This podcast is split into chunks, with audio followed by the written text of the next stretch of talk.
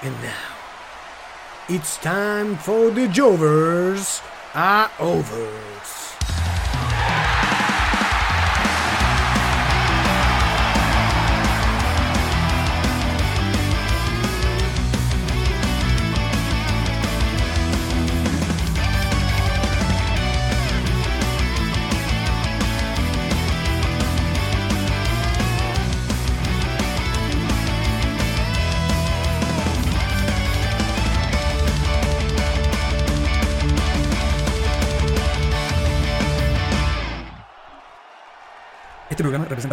Jovers y fanáticos del wrestling.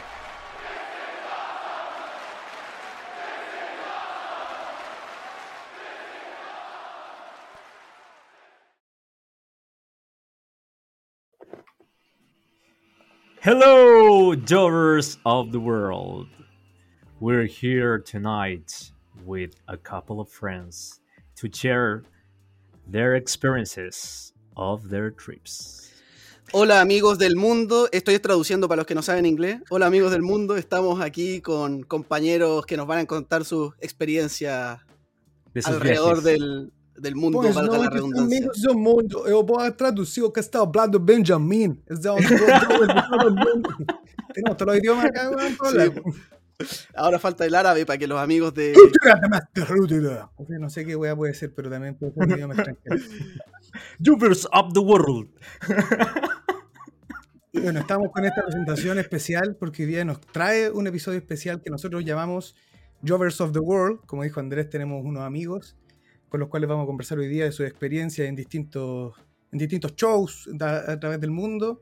Y bueno, eh, por eso es una edición especial. Y lo primero, yo quiero que, que nos salude nuestro amigo Andrés, que está un poco ausente. Así que cuéntenos, por favor, excúsese. Quiero que nos dé mundo, su- porque- su- sus explicaciones de por qué estuvo ausente. Sí, de- debo decir que, mm, que fuera de cámara, eh, Xavi y Benja eh, tenían mi finiquito de Jover en su mochila. Pero pude dar unas buenas explicaciones antes de que me despidieran del podcast. Eh, la, la verdad que he estado con harta pega, he estado viajando harto, entonces no había estado presente. Pero como pudieron escuchar en, los capítulos, en el capítulo de análisis de la serie sobreviviente, ahí pude dar mi, mi, mi análisis medio hater de, de cómo fue el show. Eh, que bueno, por televisión se vio de esa forma, a lo mejor en vivo se disfrutó de una forma distinta Exacto. uno, uno de nuestros invitados hoy eh, pudo asistir a ese show, así que ahí le vamos a hacer las consultas pertinentes. Y yo creo que sería muy importante dar el pase eh, primero a Martín y luego a Matías, que es nuestro Team MM el día de hoy, que nos viene a acompañar el Team MM del mundo. Así que, eh, Martín, te, te queremos saludar en este capítulo, te queremos dar las gracias por estar acá y eh, a ver si nos puedes comentar, bueno, desde cuándo inició tu fanatismo por la lucha libre eh, y, y- y todo el tema, un poquito en, englobar la experiencia que tuviste eh, para después poder ahondar en los detalles. Claro, claro. eh, bueno, primero que nada, muchas gracias por la invitación a y por supuesto a todos ustedes. Un gusto estar en este programa de Jovers Hours. Había visto el, el primero que tienen subido a YouTube, eh, que, donde hablaron de su experiencia de viaje y lo conté súper bueno, así que un gusto estar acá con ustedes. Y bueno, yo empecé a ver lucha libre el año 2006. Eh, yo tengo 22 años, estudio periodismo. Y a los 6, 7 años empecé a ver lucha libre haciendo zapping en el eh, Chilevisión en ese entonces, viendo el eh, Royal Rumble 2006 cuando Rey Misterio ganó la lucha. Así que imagínate ser un niño chico y ver a Rey Misterio ganando el Royal Rumble con todos los tipos grandes que había en ese momento. El Big Tremendo. Y con Show, tremenda escenografía. Sí, Es mi escenografía favorita, sí. El Coliseo Romano. Coliseo Romano. Así que, así que no, ahí de ahí que me, me vicié con la lucha libre. Hubo un par de años que estuve como medio salido ya después de que la fui a ver en vivo y dejaron de transmitirla en, en la edi- la edición chilena en 2011, 2012 creo que no lo estuvieron dando.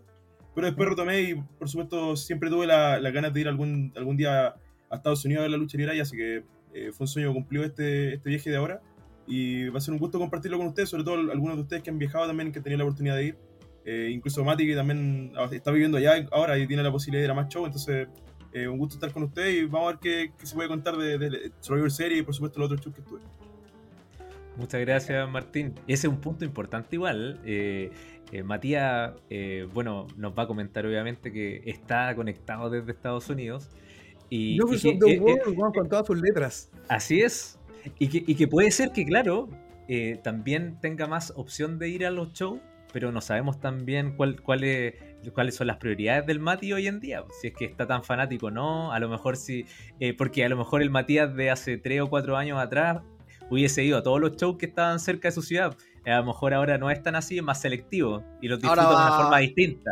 No sé, no sabemos, pero ahí eh, queremos, queremos saludar al Mati ahora, eh, queremos obviamente darle las gracias por estar acá y, y bueno, que nos comente un poquito entonces el Mati de, de- de cómo está allá, de, de dónde eres, de cuándo empezaste a ver la lucha libre, ahí comentar un poquito la experiencia. Ahora van los partidos de polo. a partidos de golf. Hola, ¿cómo están? Eh, yo soy Matías Sáez. Em, la verdad, yo empecé a ver lucha libre cuando tenía alrededor de como igual, como 6, 7 años, pero me acuerdo que el primer pay-per-view que vi fue el Royal Rumble del 2008, como que ahí por mi hermano, y después cuando estaba ese lapso en Chilevisión, eh, ahí fue cuando empecé a verla hasta... Hasta yo diría hace un par de uno o dos años atrás. Así que, claro, el, el hecho de que la lucha libre para mí siempre fue como la, forma cuando era chico, sobre todo como de, escapar como hacia mis problemas, pese a que era chico, siempre pasé por muchas, por etapas de bullying, por mi sobrepeso. Entonces, la forma como yo, como, como yo me veía como la vida en ese momento era acerca de la lucha libre, era mi felicidad, mi pasatiempo, ¿cachai? Entonces, entonces eso era, eso era como mi, mi acobijo, por así decirlo, mi almohada. Y, claro, ahora estoy estudiando acá en Estados Unidos, eh, la universidad, en mi primer año. Y claro, después de, no sé, como dos años que no veía lucha libre así completo, vi que AEW iba a hacer un show a tres horas de donde estoy, así que dije, ya, eh, voy. Ni siquiera sabía qué tipo de show era, ni sabía, no sabía lo que era Rampage o lo que era AEW Dark, nada. Vi que había un show que iba a estar eh, algunos luchadores que veía cuando con Andrés y con Benja hace un par de años atrás, Martín, y dije, ya, voy. Y, y para mí, honestamente, fue como volver a ver lucha libre después de tanto tiempo, fue algo súper especial, porque me trajo más que tantos recuerdos, me trajo como, como, no sé, tranquilidad, por así decirlo. Verdad que fue como algo muy bonito. eh, así que, sí. Eso Yo creo que lo disfrutaste de una Volviste- forma distinta, po, porque Claro, ahora... eh, volviste ah, a ese lugar que tú mismo decías que es como el que te daba como esa paz, Ujú. donde escapar de tus problemas, volver como eso es bonito, po. O sea, y, más, y más aún en vivo, y en otro lado, y fuera, y fuera de, de- de tu tierra, entonces debe ser súper más significativo. Y más encima súper- a un show tan bueno, o sea, porque no fue un Eso. show que saliera ahí con rabia de, ¡ay, de, Encima, ah, weón. es la wea mala! Sino que fuiste, para mí, el mejor show del año, o uno de los mejores, si es que. Yo pienso lo mismo. Yo desde el momento que partió el pay-per-view, porque fui dos días. El primer día fue eh, Rampage, si no me equivoco, lo que Sí, televisa viernes. los viernes. Y ese show eh, fueron, fue, fue extraño porque yo nunca había visto como un show completo de IW. Entonces, la cronología del show dura tres horas en vivo, son dos horas de, de taping de AW Dark y una hora de show de viernes. Entonces, fue como onda como ver un Monday Night Raw, pero con luchadores de IW, así lo sentí, como que no me lo pasé bien, pero como que no fue lo mismo. Pero el día siguiente fue para mí, yo, si no, si no ha sido el mejor show que he visto en vivo, yo creo que está sí o sí en el top 3, porque fue muy bueno. O por lo menos, como dicen ustedes, después de tanto tiempo sin ver lucha libre, fue increíble. No, y aparte, Mati, que lo bonito dentro de la historia que nos estáis contando es que antes, en base a, a todos tu- tus temas de bullying, eh, el- la lucha libre era como el refugio, pero era por como la opción que teníais de sentirte mejor. ¿Cachai? En cambio ahora fue una lección tuya de haber ido a un show ya habiendo superado esas cosas. Pues entonces, igual súper bonito, yo creo disfrutarlo de una forma distinta. Sí, totalmente. De hecho, me acuerdo que para el, do- para el 2019 ustedes yo creo que ya han hablado un poco de su viaje a Nueva York. Pero claro, justo cuando estaba ese día, antes de ir al show, eh, me, hizo memoria que uno siempre como en ese viaje, después de como la mayoría de los días nos juntábamos con Andrés y con Benja, íbamos a un restaurante que se llama Five Guys. Y yo hace, yo creo que uno o dos años que no iba, entonces volver eso iba a ser como la misma previa que hacíamos con ustedes en ese tiempo. Fue como volver a eso, a ese recuerdo y en verdad, claro, obviamente es, es distinto ver un show solo a verlo con amigos, porque y yo creo que ese al final lo que pasa cuando uno ve un pay-per-view, puede ser un pay-per-view, me acuerdo cuando igual veíamos los pay-per-view en casa de Andrés, o, o ver un show de lucha libre cuando venían a Chile, que estábamos todos juntos, y al final lo mismo, que la comunidad hace algo que es distinto y que no nunca se va a nivelar a ver algo solo, pero a la vez, claro, volver de tanto tiempo después fue algo muy lindo. Mm. De hecho, ahora que lo estabais mencionando, porque tú estabais mencionando un poco que la lucha libre, eh, cuando la comenzaste a ver, era un poco como tu vía de escape, porque eh, estabas comentando que eh, había temas de bullying ahí por eh, sobrepeso. Pero me gustaría que nos comentes un poco, porque ahora, en estos últimos años, has mostrado un proceso de superación impresionante, así como muy admirable. Entonces, no sé, quizás si es que quieres como ahondar un poquito para que, no sé, la gente que esté escuchando quizás lo pueda tomar como, lo, lo pueda considerar como con muy buenos ojos, porque es algo que quizás a uno lo, lo- lo ve como imposible quizás, y, y realmente no.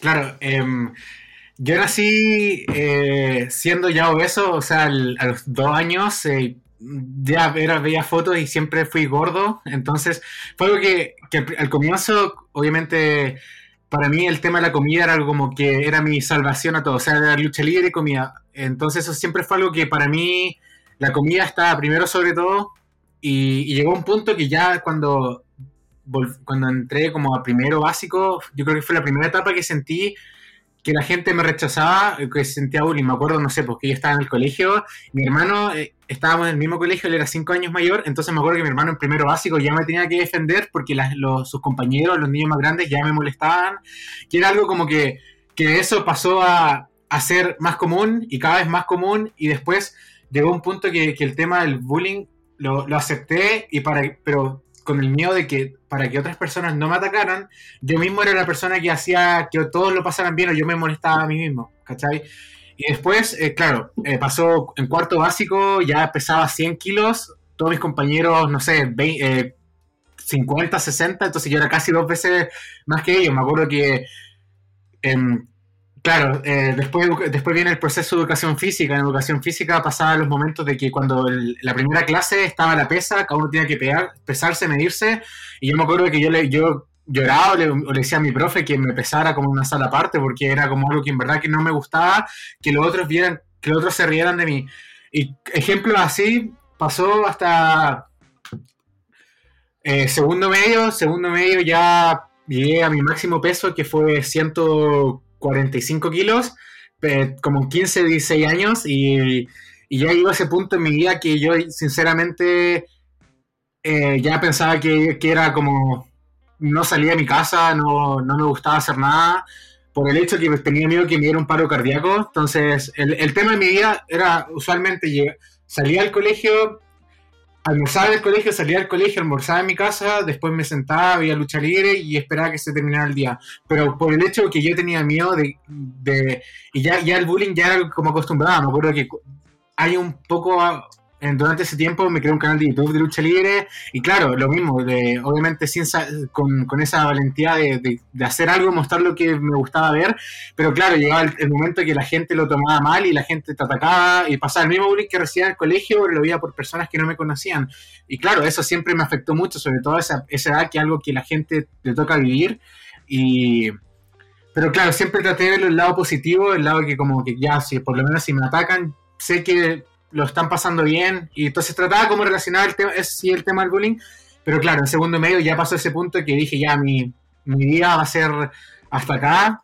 Me acuerdo que en el segundo medio fue el viaje a New Orleans para WrestleMania 34 y, y durante ese, ese momento, al, al regresar, mi mejor amigo me dijo, ya es ahora, o como de verdad te quiero, entonces nadie va a hacer esto por ti, entonces te voy a contratar un mes de gimnasio y vamos a empezar a entrenar juntos. Yo sé que es incómodo, pero es la única forma y, y va a ir conmigo y trata un mes. Si te gusta, vas a ver si puedes, y si no quieres, pero por lo menos dale una oportunidad. Porque claro, ya venía por tantos años tratando que obviamente mi familia, mis amigos se preocupaban, me trataban ya al gimnasio, o, o el mismo caso, el mismo Andrés, me acuerdo que me recomendaba, me decía, Mati, en- eh, mi hermano siempre está acá para ayudarte, pero claro, llega a ese punto que yo ahora lo entiendo, que, la- que tus amigos de cierta manera, o algunos están para, quieren ayudarte, pero a la vez no saben o no se atreven a ir un poco más, porque también es complicado el tema. Entonces, claro, llega a ese punto de que eh, empecé al gimnasio, obviamente no, no sabía qué hacía, empecé con un personal trainer y claro, o sea, el gimnasio iba pesando 145 kilos y terminaba la clase, si no me volvía con mi amigo me volvía solo, entonces ¿qué hacía? Me iba a la Copec que estaba al frente del gimnasio, dos completos, una Coca-Cola y esa era mi comida después del gimnasio, entonces claro, una vez resulta que como a los dos meses haciendo esa rutina, mi profe del gimnasio va, me ve en la Copec y me dice como, ya pues la está ahí, la está embarrando, o sea, si sigue así, tú eres el único que se perjudica.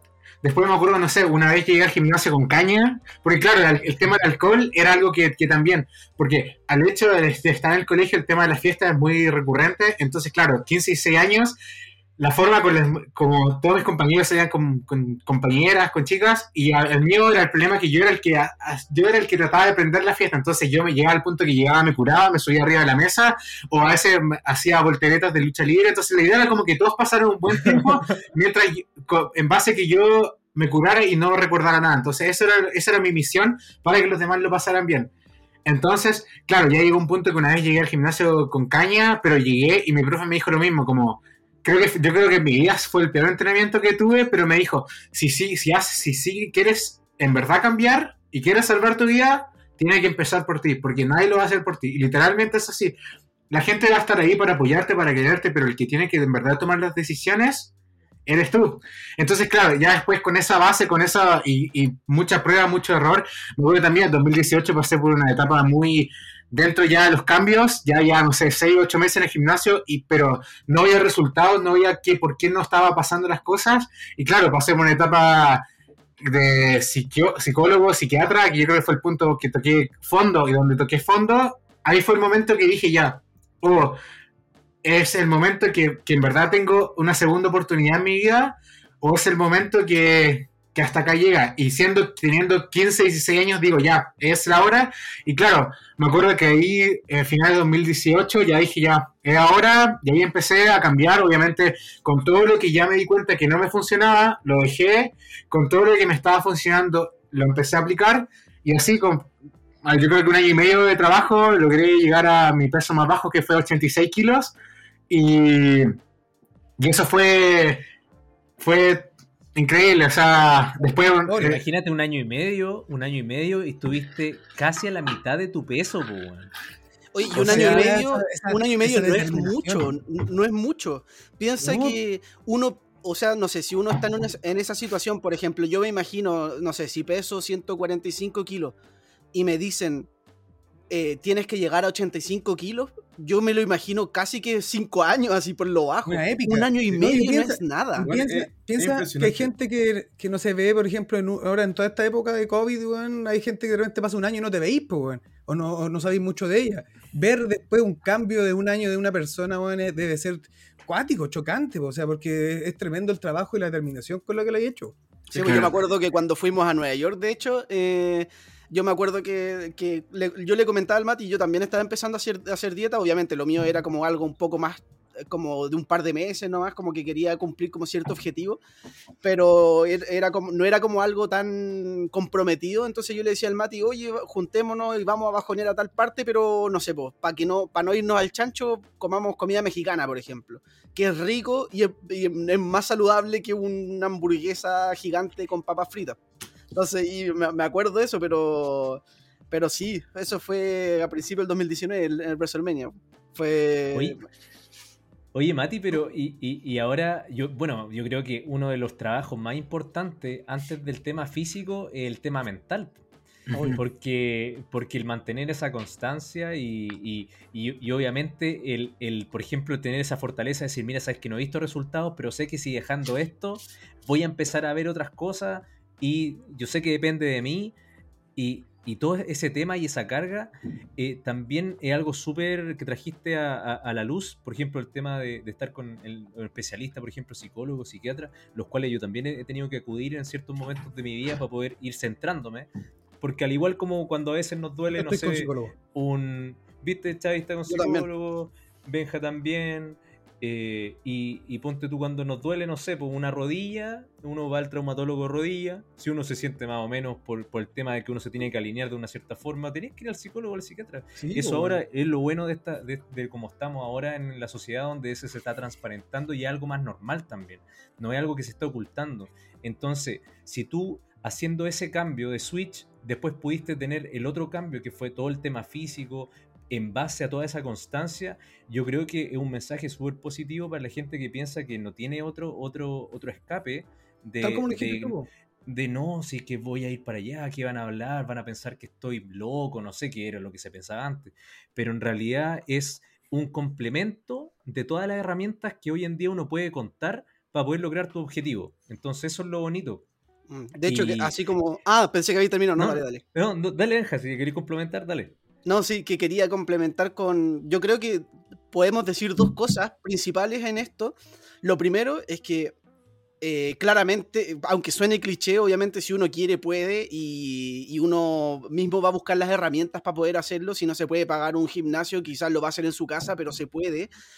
Y, el, y lo otro es que de verdad la gente que a veces no se da cuenta, pero con comentarios mínimos puede herir mucho a una persona que quizás no lo sabe porque quizás otra persona hace chistes sobre sí mismo, pero quizás es una vía de escape como para no demostrar que es frágil en un punto. Y la otra persona si- siente que, ah, esta persona no le molesta, entonces sigo, entonces hago otra broma y, o de repente comentar, hasta la misma familia de repente se equivoca y te dice, oye, estáis más, estáis más gordito hoy día, así como después de la última vez que nos vimos, no sé, ese tipo de comentarios que quizás para otras personas son normales o frecuentes o, que no lo ven de, esa manera, eh, son comentarios que, que duelen, o sea, eh, tienen un poder mental gigante. Así que eh, de verdad que la gente eh, es como, ya quizás no va a ser como, quizás diciendo esto no voy a sacar mucho, pero es como un, un pequeño mensaje para que la gente de verdad deje de opinar del estado físico de la gente. La forma correcta creo que fue lo que dijo el Mati, que fue un amigo que le dijo, sabes que te quiero ayudar, hagamos esto. Creo que es una buena manera porque te está que de verdad te- hay una intención de ayudar. Pero si de verdad tu comentario va a ser gratuito, no- mejor no lo hagas, ahórratelo. Eso. Claro. Y eso también yo creo que eh, es un tema de que no se ha inculcado nunca el, el tema de, de tanta como la empatía, sobre todo en los colegios o desde que uno es niño, pues es algo que no se ha inculcado, entonces no está dentro de nuestra sociedad. Y, y algo que se debiese obviamente eh, eh, tratar, se debiese eh, inculcar dentro de, lo- de los planes educacionales, porque son temas súper sensibles que al final después te pueden, te pueden eh, condicionar todo un proceso, un proceso de desarrollo. ¿Cachai? Y, y por eso es súper bonito y te, te damos las gracias, obviamente, Mati, que lo, lo podáis transparentar con nosotros, porque eso habla también de una superación, de una valentía gigante.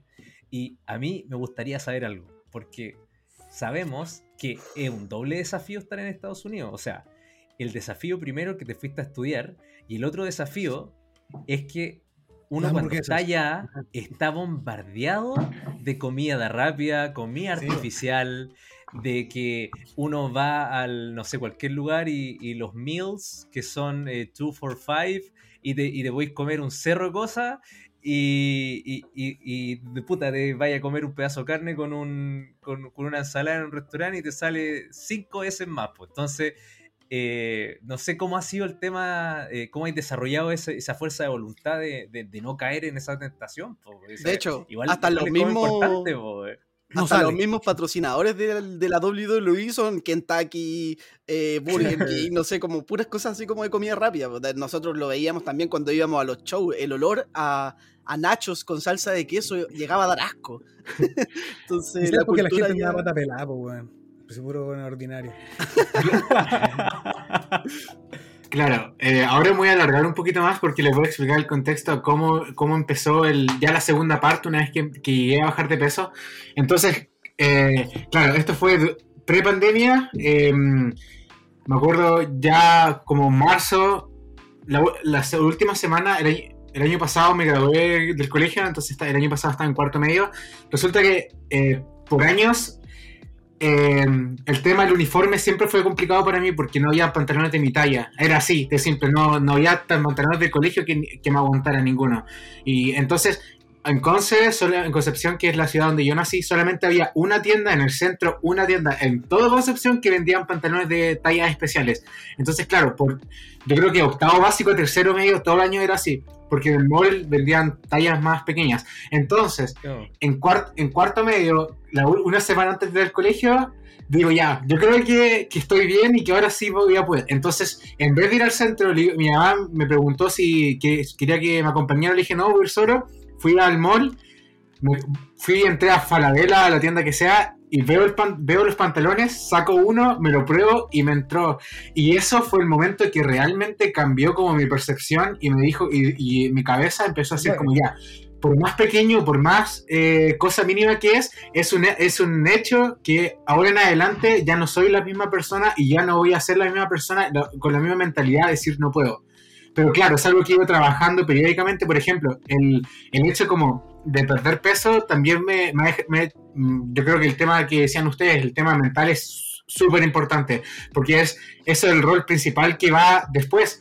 Porque el tema, el tema por lo menos a mí una, yo creo que mi mayor inseguridad es que aún, y hay posts en Instagram que, que he subido fotos donde mi mayor inseguridad el tema de mi piel suelta, como el bajar tanto de peso, la piel se te queda como suelta, entonces ya en vez de tener la guata anterior, te queda la piel literalmente suelta, entonces algo como, claro, eh, para mí mi mayor inseguridad, no sé, sacarme la polera en público, que voy a ver la gente y la gente te va a mirar y te va a decir como, o te quedan mirando y algo que pasa, pero a la vez es como, claro, o prefiero estar así o prefiero estar antes. Entonces, claro, esa es la forma de cómo voy cuidando y cómo voy nutriendo mi cuerpo. Ahora el tema de la comida, resulta que durante la pandemia, esto fue como en mayo del año pasado, eh, un día yo estaba, ya había bajado de peso, durante la, ya en la pandemia estaba cuidando, cuidando con las comidas, tratando de comer lo más sano posible porque empezó la pandemia y yo pensaba que iba a ser dos semanas de vacaciones, dos semanas de, de descanso y, y chao. Pensamos lo mismo, Mati. Claro, me, me acuerdo que, me acuerdo que con Martín, eh, el fin de semana anterior, yo justo estaba en Santiago, fuimos a un concierto y claro, eh, eh, no sabíamos qué iba a pasar. Durante el concierto anunciaron que eran, eran dos días de fecha, el que el día siguiente se cancelaba porque la pandemia estaba cada vez un poco más fuerte.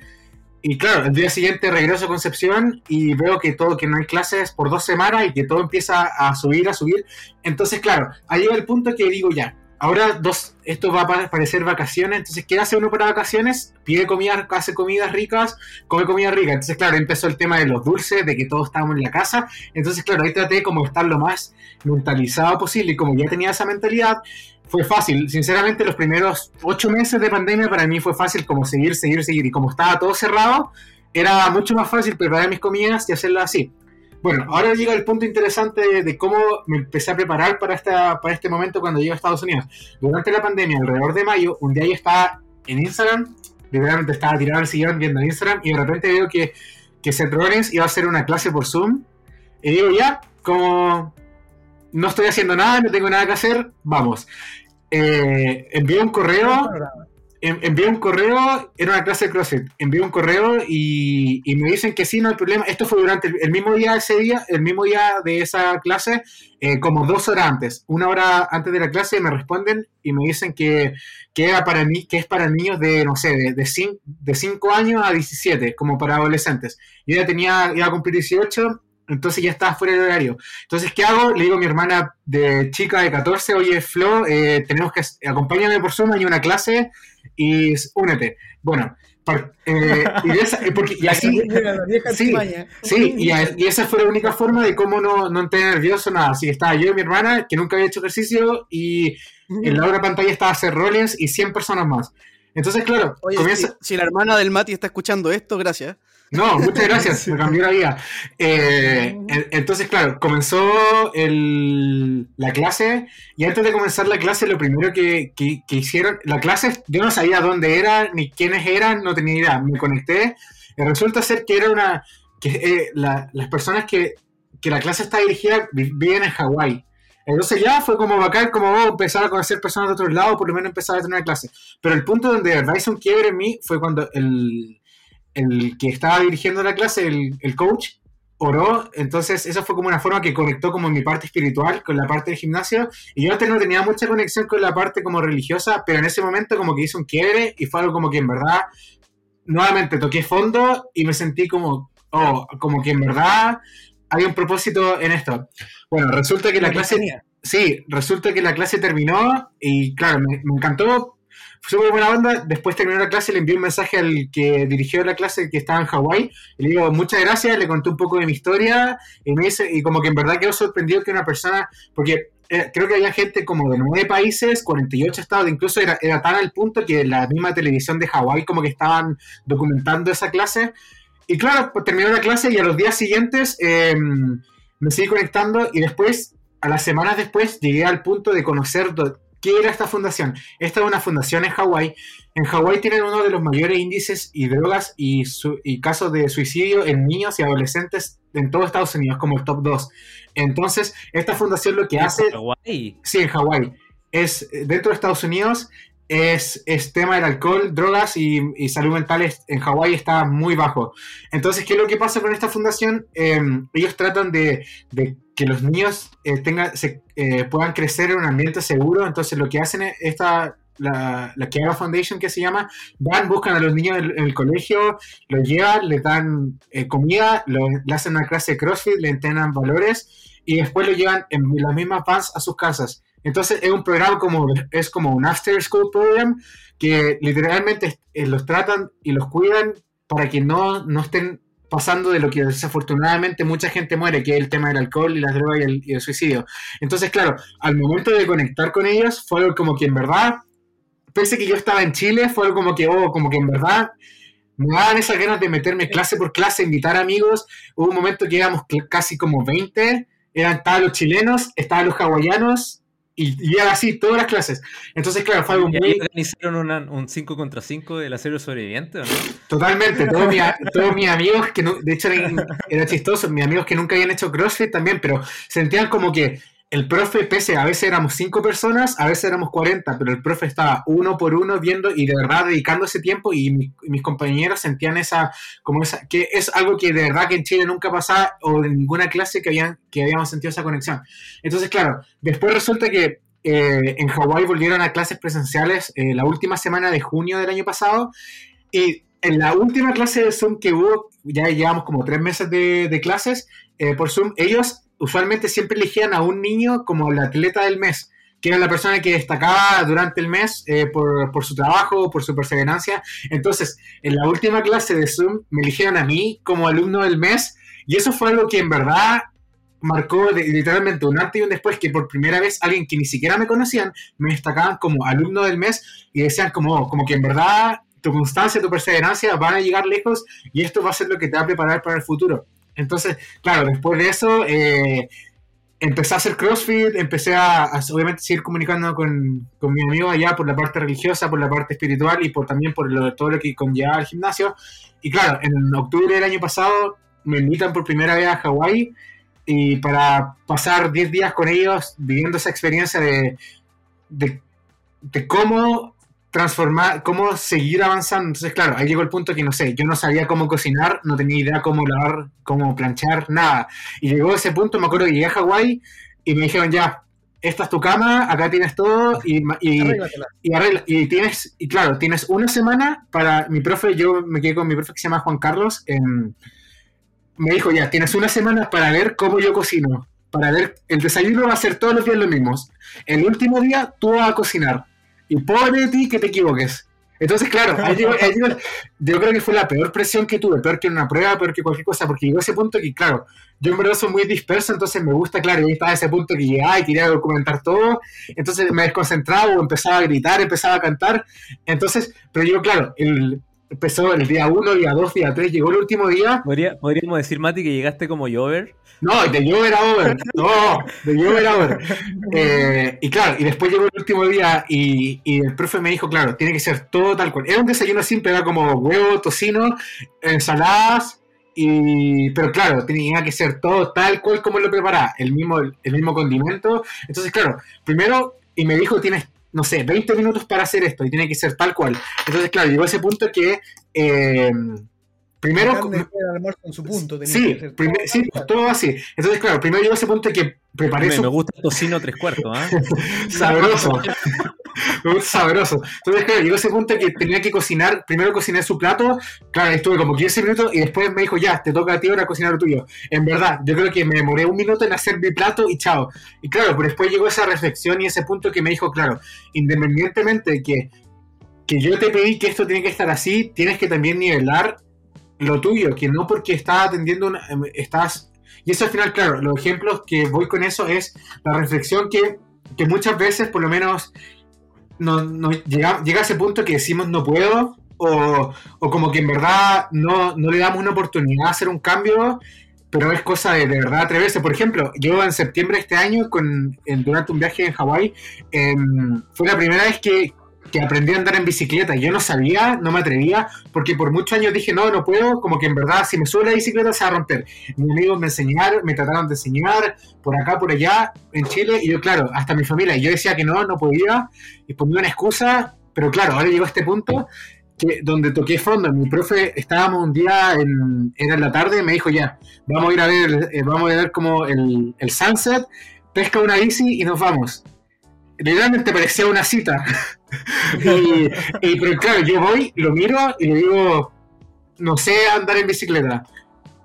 Y claro, me trató de enseñar como por cinco minutos, se dio cuenta que no pude, y fuimos en el auto y lo vimos, vimos igual el sunset, pero claro, ahí llegó el punto que yo reflexioné y yo en verdad en ese momento que estaba enojado, estaba frustrado, porque digo nuevamente, vuelvo al mismo Matías de hace tres años atrás, digo, no puedo. Entonces, ¿cómo voy a solucionar ese problema y cómo voy a enfrentarlo? Y ahí llega ese punto que, claro, el día siguiente mi profe fue a trabajar y yo dije, ya tengo ocho horas para hacer esto. Y claro, entre chocar, pegarme con rocas, pegarme con, con todo, caerme. Claro, ahí llegó el punto que después de a poco aprendí y, y aprendí a andar en bicicleta. Pues entonces, a lo que voy con esto es lo mismo que muchas veces, igual, al igual que hacer un deporte nuevo, al igual que tratar de fo- fomentar un nuevo estilo de vida, el no poder es el único límite que literalmente te lo pones tú. Es lo mismo como lo que hablaban ustedes de los viajes, porque obviamente toma esfuerzo, toma perseverancia, pero claro, el hecho que decir no puedes, estás correcto, porque puedes o no puedes, y ambas, ambas son correctas, pero depende cómo tú vas a enfrentar. Y si hay un mal momento, cómo yo voy a enfrentar ese mal momento al hecho de, de, de darme cuenta que sí puedo lograr y puedo complementar y puedo llegar, pero claro, el tema de la, para mí sobre todo, cómo yo he enfrentado el tema de la comida, claro, el tema del ambiente, eh, de las personas que me rodeo, trato que sean personas que realmente sean, que me aporten y que no sean personas que me, que me bajen. Ese que, Eso- claro, Esa, esa es la clave. Yo creo que, que es súper importante siempre de, de, por ejemplo, si uno tiene un objetivo de, de llegar a un punto X o de lograr algo, eh, ser selectivo también con dónde uno está canalizando esa energía. Porque, bueno, nosotros obviamente, como, como sabemos, somos todo energía y, y, las frecuencias que uno se va relacionando una persona u otra sí te afectan en distintas cosas que uno quiere hacer en el día a día. Entonces, lo, lo bonito de esta experiencia que nos contó el Mati es que, eh, claro, si imagínate él partió desde hace un, no sé, pues, un año y medio, imagínate casi llegó a la mitad del peso. Y luego tuvo esta experiencia de poder ir a Hawái a hacer estos ejercicios, aprender a andar en bicicleta, aprendió a cocinar, a hacer distintas cosas y después tuvo la oportunidad de ir a vivir allá, ¿cachai? Y de, y de estar en un ambiente distinto. ¿Por qué una persona que nos está escuchando ahora eh, eh, no va a tener ganas, por ejemplo, de decir, oye, mira, yo no sé, tengo 24 años, 25, 30 o 40, qué sé yo, y siempre he querido ser luchador? O siempre he querido aprender a andar en bicicleta, o he aprender, no sé, a tal cosa. Y, y nunca es tarde. O sea, solo depende de, de, de, de, cada uno de ellos de, hacerlo, pues, ¿cachai? Y de hecho tenemos un, amigo en común también con Benja, que, Cristian Villarruel, que le mandamos un saludo, que hace un par de semanas él siempre quiso eh, empezar a entrenar lucha libre. Y lo empezamos a ver en unas fotos de eh, entrenando en sus primeros pasos, dando sus primeros pasos en el wrestling. Entonces, eh, yo creo que ese es el mensaje eh, que, que- donde podemos sintetizar la historia del Mati, pues, de que, que en realidad si tú quieres ser luchador o quieres ir a vivir a otro país o, o quieres aprender a hacer Cambiar algo, de vida, Escapemos de. Latinoamérica.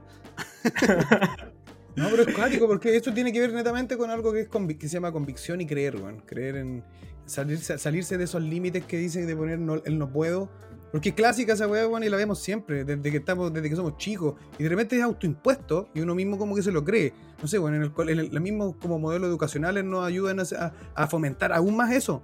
Que de repente, weón, te va mal en un ramo y no, no puedo, no puedo, no, soy malo acá. Y las calificaciones de sacarte un 3, un 3, un 3 te dicen, no puedes. Y tú dices, no puedo, y te lo creíste para siempre. ¿Cachai? Porque, es- no porque es- desde el principio, desde el principio te creíste el sistema educacional. po. Claro, po, y creí siempre que no podí. Te mide, te mide un tipo de inteligencia, weón, y existen como siete, weón. Entonces, súper valorable el hecho de que. Porque no todos pueden, yo creo que no todos pueden llegar de repente a esa, a esa convicción de decir, ¿sabéis que puedo, weón? Yo puedo hacer un cambio. Porque muchos terminan, weón, su vida sin le- realizar un cambio, weón. Weón, se les va la vida y nunca, porque siempre dijeron, no, no pude, no, es lo que me tocó.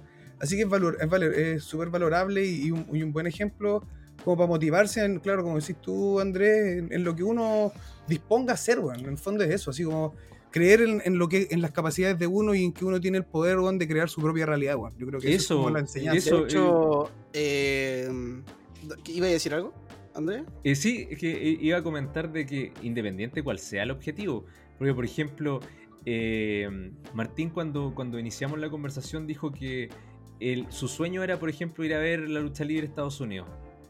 Y lo consiguió también, ¿cachai? Entonces, eh, igual sería súper interesante que, que Martín nos, no- nos cuente cómo fue el camino de llegar allá, ¿cachai? Y, cómo se disfruta de una forma distinta también el saber que te costó un poquito más. Mm. De hecho, eh, pero antes de pasar a, ese tema, no sé si Mati tienes como. eh, no sé si tendrás como alguna red social o algún canal de alguna cosa que quisieras como hacerte autopublicidad. eh, como para que te sigan en alguna parte. Eh, sí, mi Instagram es Matías-Saez4 y e, ahí siempre pongo honestamente la- las cosas que, que me obligan a hacer durante el, tema del fitness, que es eh, básicamente como mostrarle a la gente que, que realmente el límite se lo pone uno y se lo digo yo, que todos ustedes, lo- todos ustedes, a excepción de Xavi, me conocen, el- me conocen antes y me conocen ahora y saben que yo siempre he sido una persona carismática que trato como de tratar de sentir que todos estén bien y que están a mi alrededor. Pero claro, ahora ese. eh, ahora, viviendo ahora la aventura, claro, ahora puedo decir que por fin estoy viviendo mi vida en el sentido que, como, como por siempre la quise vivir, que era, que era así ponerme límite en el sentido de hacer cosas que antes no podía. Y claro, eh, la fundación que yo pertenezco, de, que es la que en Hawái se llama Keava Foundation, que es eh, Keava, que significa dar. Entonces, eh, es K-E-A-L-A Foundation como fundación, así que eso, pero de todas formas eh, con mi Instagram pueden verlo y buscarlo. Y, y claro, sí, obviamente cualquier duda que tengan de tema ejercicio, de vida o cómo, cómo enfrentar esto, si yo los puedo ayudar, yo para eso estoy, para eso me, y por eso mismo me gusta, yo dije Andrés, cuando pueda venir a hablar, yo feliz, porque a mí en verdad me gusta tener una conversación y sobre todo con gente que, que en verdad hemos pasado por buena aventura y que son gente que, que sigo hablando con, pese a que los conozco, no sé, 4 o 5 años, que Martín, Andrés y Benja, así que yo feliz.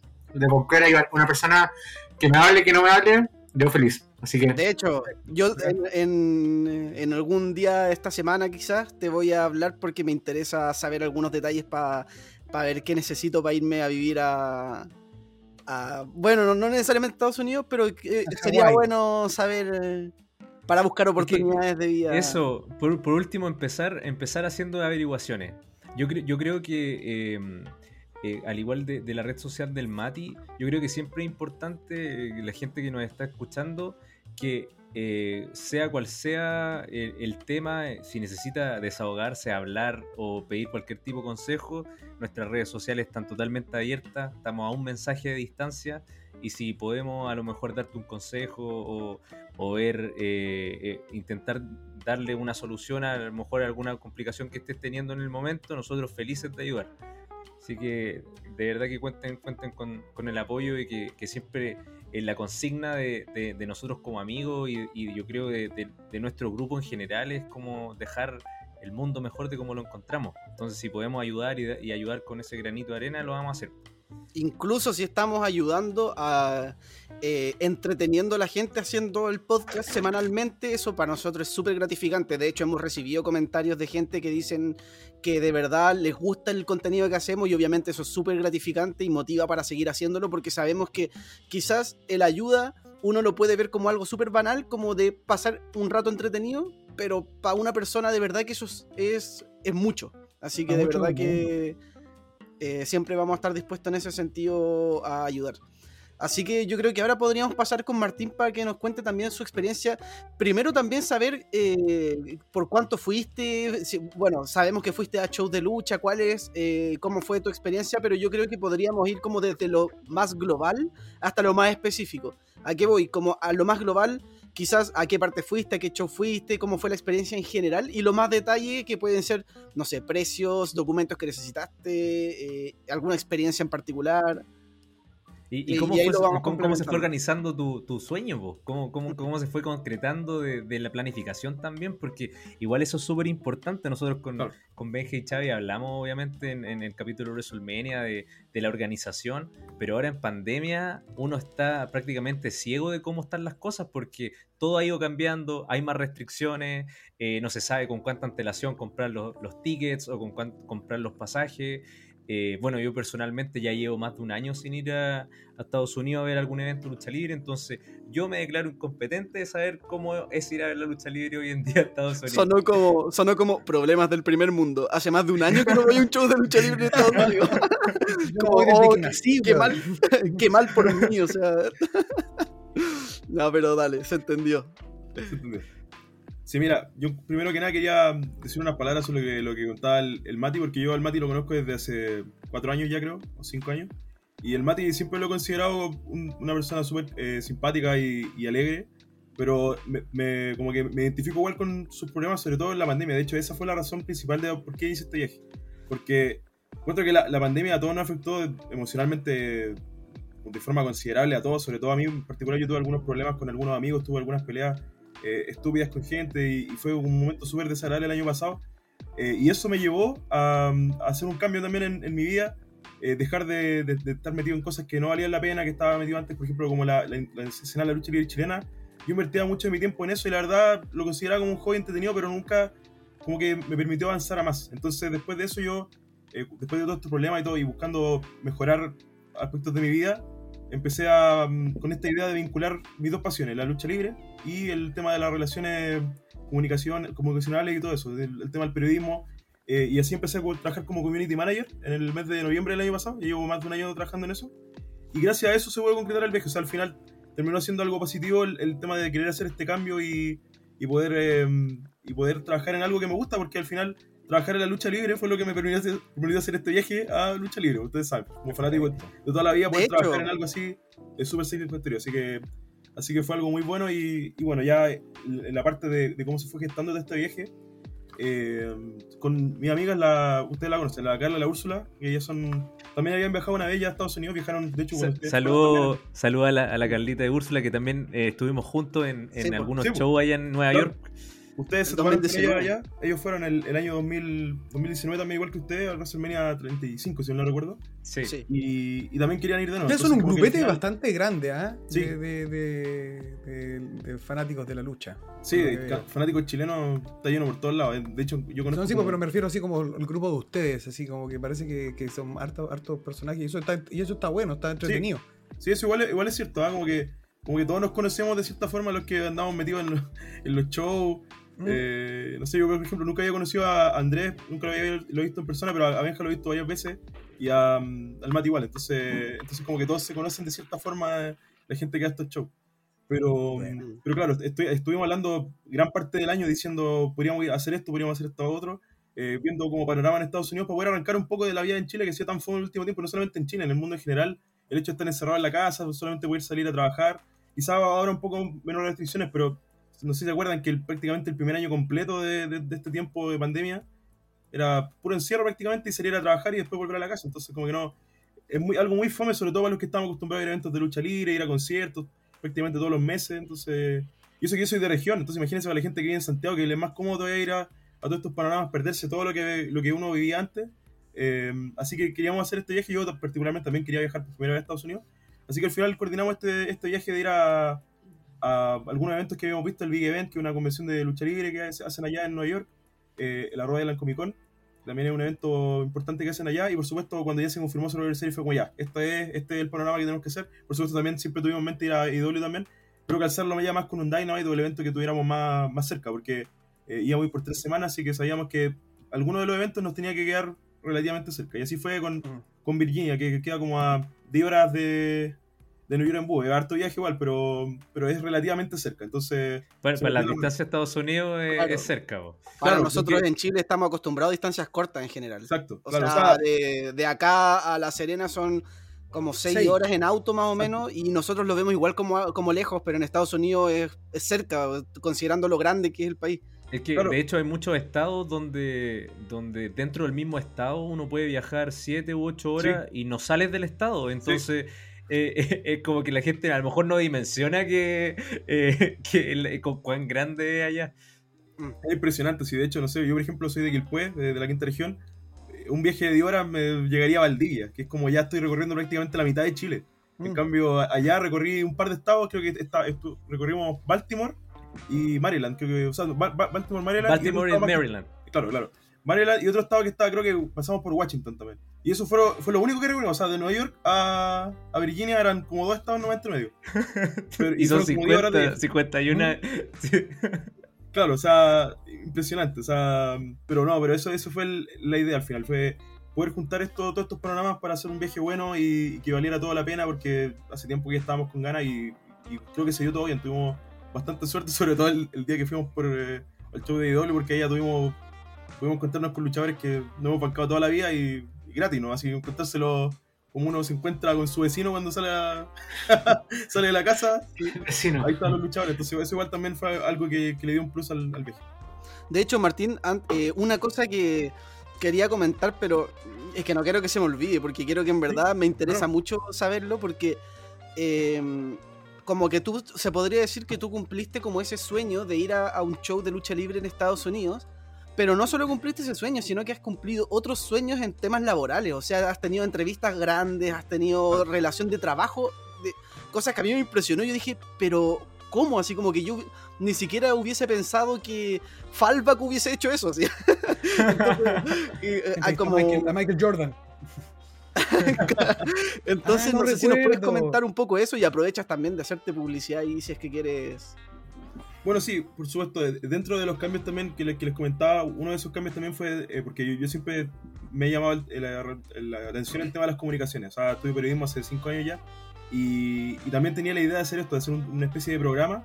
Pero no solamente un programa como este, que, que igual es súper entretenido hablar con amigos de lucha libre, o sea, eso es notable y, y se agradece esos espacios, pero también tener la experiencia, la, la oportunidad de entrevistar a luchadores internacionales, que era algo que siempre queríamos hacer y, y también te permite desarrollar el inglés, te sirve para varias cosas. Entonces, siempre tuvimos esa idea y empezamos a hacer eso también. En, este año, en, en abril, empezamos a hacer entrevistas a luchadores y tuvimos la oportunidad de entrevistar, por supuesto, a uno de mis luchadores favoritos. Yo creo que todos se lo bancan acá, a Curangol, que Ah, no, soñado. O sea, poder hablar 20 minutos con Curangol sin pagar nada, sin, sin tener que gastar nada de bolsillo, solamente por la buena disposición del equipo de él que, que nos dio ese tiempo para hablar con él y promocionar obviamente su, su marca de, de alimentos como nutritivos que tiene.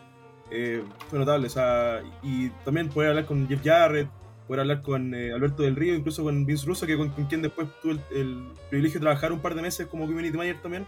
Así que, así que no, yo creo que fue una, una experiencia buena también. Ahora estamos como en pausa de la entrevista, pero el próximo año ya estoy pensando eh, retomar eso ya con, con otro enfoque, porque a- aquí lo estaba haciendo parte de la página Solo para Fanáticos de la, del wrestling. Pueden encontrar en YouTube si quieren ver alguna de esas entrevistas, pero ya el próximo año vamos a retomar eso con, con otro enfoque, porque ya tengo otras cosas que he aprendido y, y, y lo quiero retomar obviamente porque es entretenido hacer el contacto con luchadores de allá y todo. No sé, incluso El contacto, De disculpa, ¿el contacto lo, hace, lo, hace- lo hacen ustedes mismos? ¿Cómo, cómo Yo lo, logran yo lo hacía yo por, por correo. Por correo yo me manejaba con, con los luchadores, hacía los contactos. También le doy crédito a Michael Morel Torres de Lucha Libre Online, que también nos consiguió varias entrevistas por su cuenta.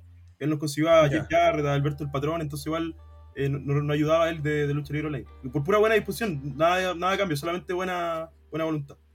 Ya, ¿cuál ha sido tu mayor, tu- la mejor experiencia de todos los que hay entrevistado hasta ahora? Curangol por lejos, porque ¿Crangle? Sí, por lejos, porque mis tres luchadores favoritos son Shawn Michaels, Curangle y Ric Flair. O sea, eh, poder hablar 20 minutos que fueran con Curangle ya quedé pagado. Puro más o menos, que- puro más o menos. Es que yo, yo- yo te, pregunto, te pregunto porque, claro, de repente uno puede tener como esa, no sé, bueno, por dar un ejemplo, mi luchador favorito puede ser, eh, bueno, Alberto del Río, por decir algo. Y que en, el momento de entrevistarlo me di cuenta que como persona es un reculeado, perdón por, con respeto, ¿cachai? Pero, pero a eso voy, ¿cachai? Que de repente puede que Kurt Angle haya sido tu mejor, o sea, sea tu luchador favorito, pero a lo mejor la entrevista no, no fue quizás lo que esperaste. Ah, ya, o sea, claro, tú, tú estás eh, estás hablando como más de, del, como un momento grato en una. Claro, claro. Ya, mira, yo encuentro que la, la mejor, porque igual, igual se da por un tema de fluidez que no. La entrevista en inglés como que son un poquito incómodas siempre, porque claro. uno no habla inglés fluido, como que cuesta un poco de repente comunicarse y, y no es como. No es lo mismo que hablar con alguien en español. Entonces yo diría que la mejor que hemos tenido, la más entretenida, puede ser con Vicente Viloni, que quizás es el, el tipo más bajo perfil de todos. Pero es un tipo argentino que es demasiado simpático. Pero no, eh, Vicente Viloni, un tipazo, hablamos como 40 minutos con él, muy simpático y yo creo que eso fue como las más entretenidas que hicimos. Pero, pero sí, igual, igual para los luchadores en general, yo creo que por el hecho de estar en- siendo entrevistados en cámara, tratan de ser igual lo más simpáticos posible. Ya si uno se los pilla de improviso en algún lado, ahí ya como que uno puede ver realmente cómo son en una situación como más civil, como no, no tan... Claro. Hola, hola, Randy Orton y Seth Rollins. Claro, exacto. O era... Exacto. Sacha Banks. Sacha Banks. Todos esos personajes que no son muy, muy simpáticos en persona. Los simpatiquillos. Oye, Claro. Martín, entonces, ¿cómo, cómo se llama tu, tu canal para que la gente lo, lo- te- pueda ver la entrevista?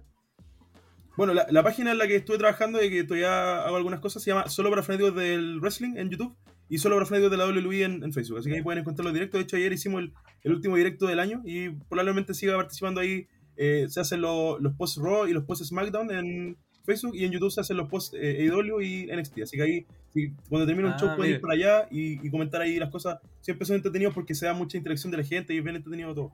Sí, de hecho, Bueno. eh, eh, yo he visto un par de videos y he visto un par de lives y son bastante buenos, bastante entretenidos. De hecho, eh, he, he comentado más de alguno que donde tú no estabas, y así que quizás no tenía ni idea de quién soy, pero yo estaba ahí de repente comentando, interactuando. Pero son bastante buenos los videos. Vi la entrevista a Kurt Angle, estaba bastante entretenida. De hecho, Kurt Sí, Angle se le, vi. vio, se le vio bastante como, eh, digamos, uno tendría Distendido. que pensar. Es que uno tendría que pensar que un luchador importante, grande, eh, podría ser un poco más cortante. O sea, podría decirle, oye, Kurt, ¿cómo fue tu experiencia en WWE? No, buena, estuvo bien. Chao. Pero no, No, él. es- no, freaking Estuvo ok. Claro, entonces, pero, pero todo lo contrario, o sea, él se le vio como muy en confianza, así como, no, estuvo bien porque pasé todo esto, esto otro, y como que te contaba todo el detalle como si estuviese hablando con casi que con un amigo, entonces eh, estaba bastante bueno, así que para los que no lo han visto, eh, que lo vean, porque está bastante bueno. Y ahí también, eh, retomando ese punto eh, de- del tema de lo que estábamos hablando hace un momento, los cambios, eh, igual Martín se alejó de algo porque igual la vida es como bien sabia, po. o sea, tú no, no, a ti no te pueden llegar cosas si no soltáis otras. po. Entonces, ¿qué, qué hizo Martín? Soltó algo que, que decía que no le está eh, ya llenando y después de a poco le fueron llegando oportunidades, se fue moviendo y, y por lo mismo, porque su, su frecuencia iba en esa dirección de que él quería conseguir algo.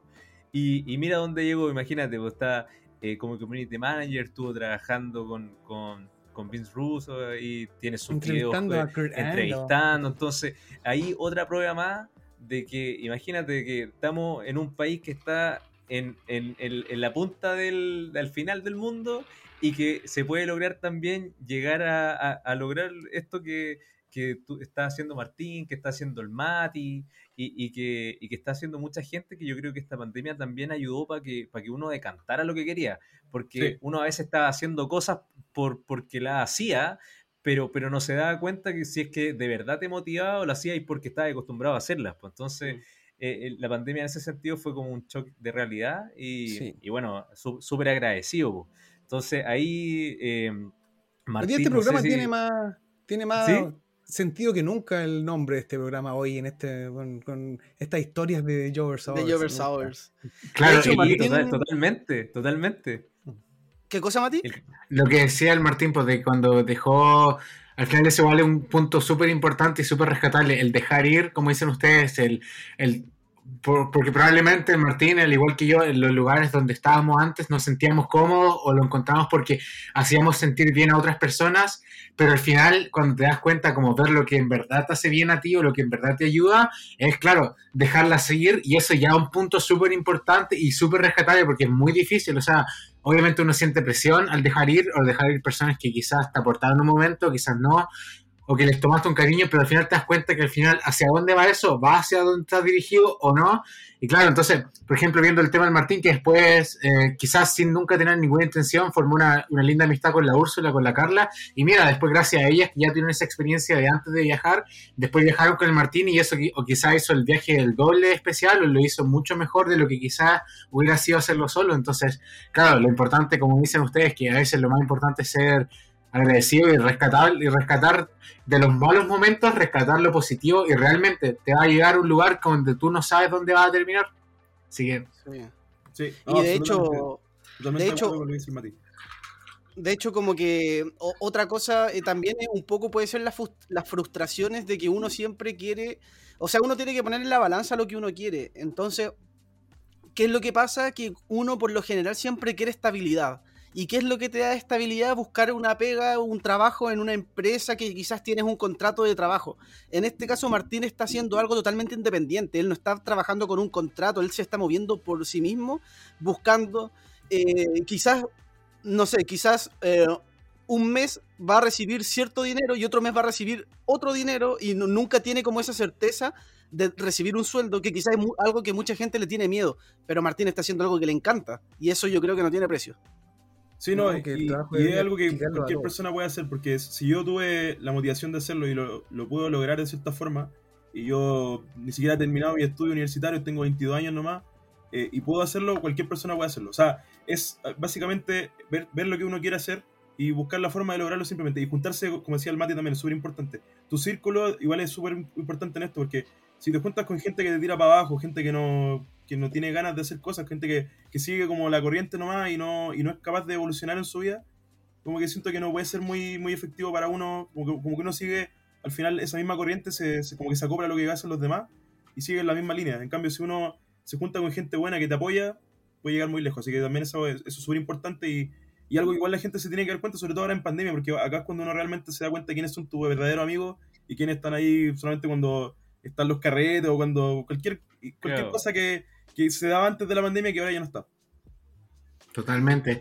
Claro, a mí, por ejemplo, para hacerlo en- como en lo que dice el Martínez, el tema de los carretes y el tema del- de la verdadera amistad, a mí me pasó, sobre todo en la bajada de peso, que yo dejé por lo menos como de salir de tomar alcohol y, y el tema de la marihuana como por alrededor de dos años, que estuve así limpio, limpio, limpio, porque era la única forma de sacar los problemas que tenía y, realmente enfocarme en, en mi progreso. Y ahí, claro, ahí pasó el hecho de que que dónde estaban mis amigos que los que salíamos los viernes, los que salíamos el sábado, o los que yo hacía sentir bien, después desaparecían, y después cuando ya cumplías los objetivos que tú en verdad querías, ahí de nuevamente aparecen, pero claro, ahí depende el tema de, también los valores que cada uno tiene para, para recibirlo, o sea, obviamente el tratar de, de tener oportunidades nuevamente, la idea es tratar de ser un bien y tratar de hacer el bien como digo que seamos, entonces claramente es un tema importante. Lo mismo que pasa con el tema de, las comunidades, de las personas que tú te rodeas. Por ejemplo, en, en, Hawái también pasa el tema de, las drogas. Entonces, claro, si tú no sales de ese círculo, es muy difícil de salir de las personas que uno está rodeado, lo que hablábamos delante, pasa lucha libre, pasa con el tema de las adicciones. Entonces, claro, cuando si tú siempre continúas en esa misma burbuja, al salir el tema más difícil. Ya cuando sales y pides ayuda o te llega esa ayuda, ahí es cuando realmente puedes cambiar y puedes avanzar. Y, y al final, claro, la yo en verdad digo que yo en verdad pienso que la vida es una una, es una trotadora, porque nunca para y al final, claro, por caída que vas, caída que subes, te vas dando cuenta y al final, claro, sale una oportunidad de la misma Andrés de un trabajo a otro. Claro, eso pudo o le- o estar lejos de su familia, eso claro, puede traer eh, quizás, no sé, preocupaciones por estar lejos, pero a la vez trae muchas cosas que gracias a Dios son buenas y claro, el conocimiento sobre todo, entonces.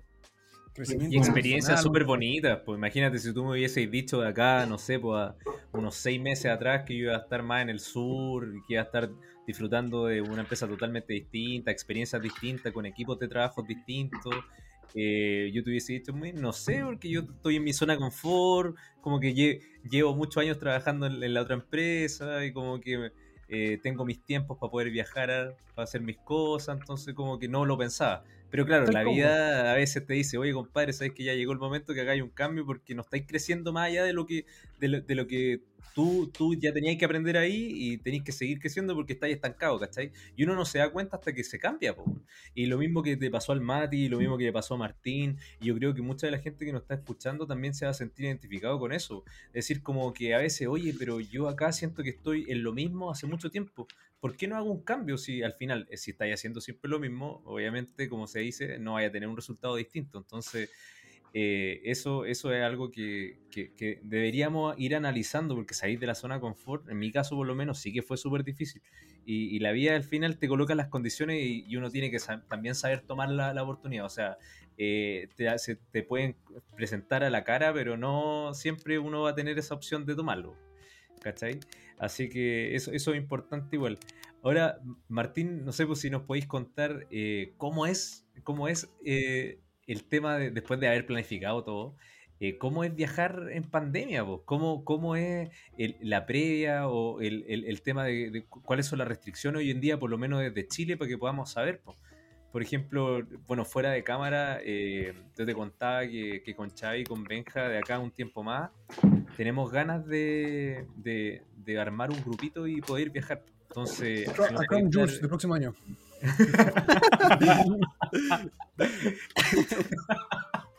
Qué con, que sería. ¿eh? con los camellos. Como ir con burka, con un camello. No, pero, pero sí tenemos pensado ahí hacer algo. Algo entretenido. Así que no sé si nos podéis comentar ahí, eh, Martín.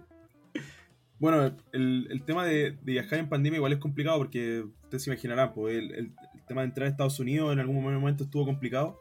Eh, bueno, Estados Unidos siempre fue la meta, obviamente, porque en todos los otros países ya no hay nada prácticamente. O sea, hay show de lucha de repente, pero, pero siempre Estados Unidos es el, el- el punto principal donde se hace todo el evento grande, así que esa fue siempre el- la idea. Y Nueva York en particular porque como que también, eh, esa es como la ciudad principal de eventos allá, ustedes ya, ya fueron ya el, el um, WrestleMania 35 fueron para exactamente Nueva York, esa misma área se hizo ese, ese WrestleMania, así que por lo mismo queríamos ir para allá y estuvimos viendo lo- los eventos, como les dije, vimos los panoramas y dijimos ya, vamos a ir por, por esta cantidad de días, al final fuimos por 21 días allá y, y nos, lo calzamos la mayor cantidad de panoramas posible.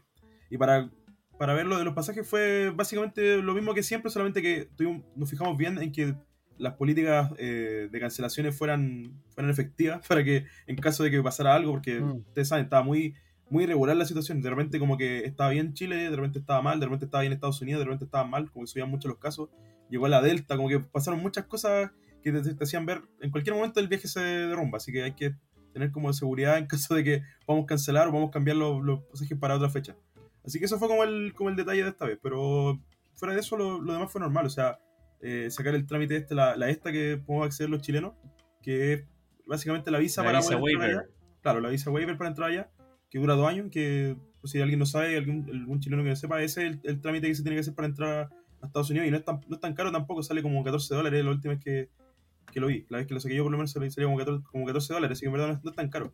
Eh, bueno, por supuesto el pasaporte que yo no lo tenía, las cabras ya lo tenían porque ya fueron, como ustedes saben, fueron hace un par de años, pero pero yo tuve que sacarlo, así que mm, esos fueron los trámites básicamente, no que yo recuerdo nada más, bueno, también hay que hacerse un PCR, por supuesto, antes de, de salir de Chile. Eh, Eso, eso es importante. ¿Usted, ¿Ustedes tenían una vacuna reconocida ya en Estados Unidos? Sí, sí, de hecho con, con la Carla como que nos fijamos harto en eso y, nos, y hicimos lo posible por vacunarnos. eh, Con Pfizer. Con Pfizer, exacto. Exacto, porque de esa hecho, es la esa vacuna que miran fue. allá, pero es- ojo, igual, igual las, las demás vacunas que eh, ponen acá en Chile las validan, pero creo que hay que hacer eh, otro trámite Una- en particular para algunas. Ah, ya, pero, pero en ningún caso hay que hacer como alguna cuarentena preventiva si uno va con un PCR negativo. No, en- en- por lo menos en este caso no fue así. Yo, yo- yo sé que Ya. hubo veces anteriores eh, donde había gente que tenía que quedarse un par de días allá porque tenían que asegurarse de que no tuvieran COVID y le hacían un PCR también al llegar. Pero en el, en el caso que fuimos ahora nosotros, no nos pidieron nada en Estados Unidos, solamente era para salir de Chile. Así que solamente el Ah, perfecto. O sea que después pasaron por, por el tema de Habana y salieron. Exacto. Exacto. Eso es importante porque de repente hay gente que puede pensar, por ejemplo, bueno, obviamente siempre va a depender porque esto está en constante cambio, pero eh, igual es bueno porque de repente uno puede pensar que eh, ya voy a ir a, a Nueva York y quiero ir por 10 días y de repente, ah, pero tengo que ir al hotel sanitario y el puro el hotel sanitario me sale, o sea, tengo que estar ya un par de días allá y voy a perder eso del viaje. En este caso Ah. no fue así. No, no, no, no, no fue así. Eh, de hecho, fue más simple de lo que pensaba. O sea, yo pensaba que estando allá igual nos iban a interrogar bastante cuando llegamos a, a Nueva York y como que... Como que me di cuenta rápidamente que, en- por lo menos en la ciudad de Nueva York, como que no... Como que no- prácticamente que no existe el COVID. O sea, como que para entrar a algunos lugares te piden el, el pase de movilidad y algunos otros trámites, pero como que nada más. ¿Y, Así y como cómo- que- cómo- cuál sería el pase de movilidad, por ejemplo, allá en caso de nosotros los chilenos? Sí, es que, es que mira, el- es es el mismo. Si, si tú te metes a la página que creo que se llama mevacuno.gov.cl, que es la que ocupa acá en Chile para el tema de la, de las vacunas, te dan, pu- puedes sacar obviamente el, el pase de movilidad chileno, pero también te deja sacar uno internacional. Y mostrando ese está listo. o sea, Ah. y, y se- Ah, mira, es eso no, no tenía idea. Yo Sí, tampoco. es súper fácil. Se meten en esa página y hay una parte donde dice como sacar la, mm, como solicitar la versión internacional. Y te la mandan al día siguiente y mostrando eso ya está listo. O sea, muy simple el trámite de la vacuna. Oye, mira, un dato súper importante porque yo no tenía idea. De verdad que no, no, no Mm. sabía.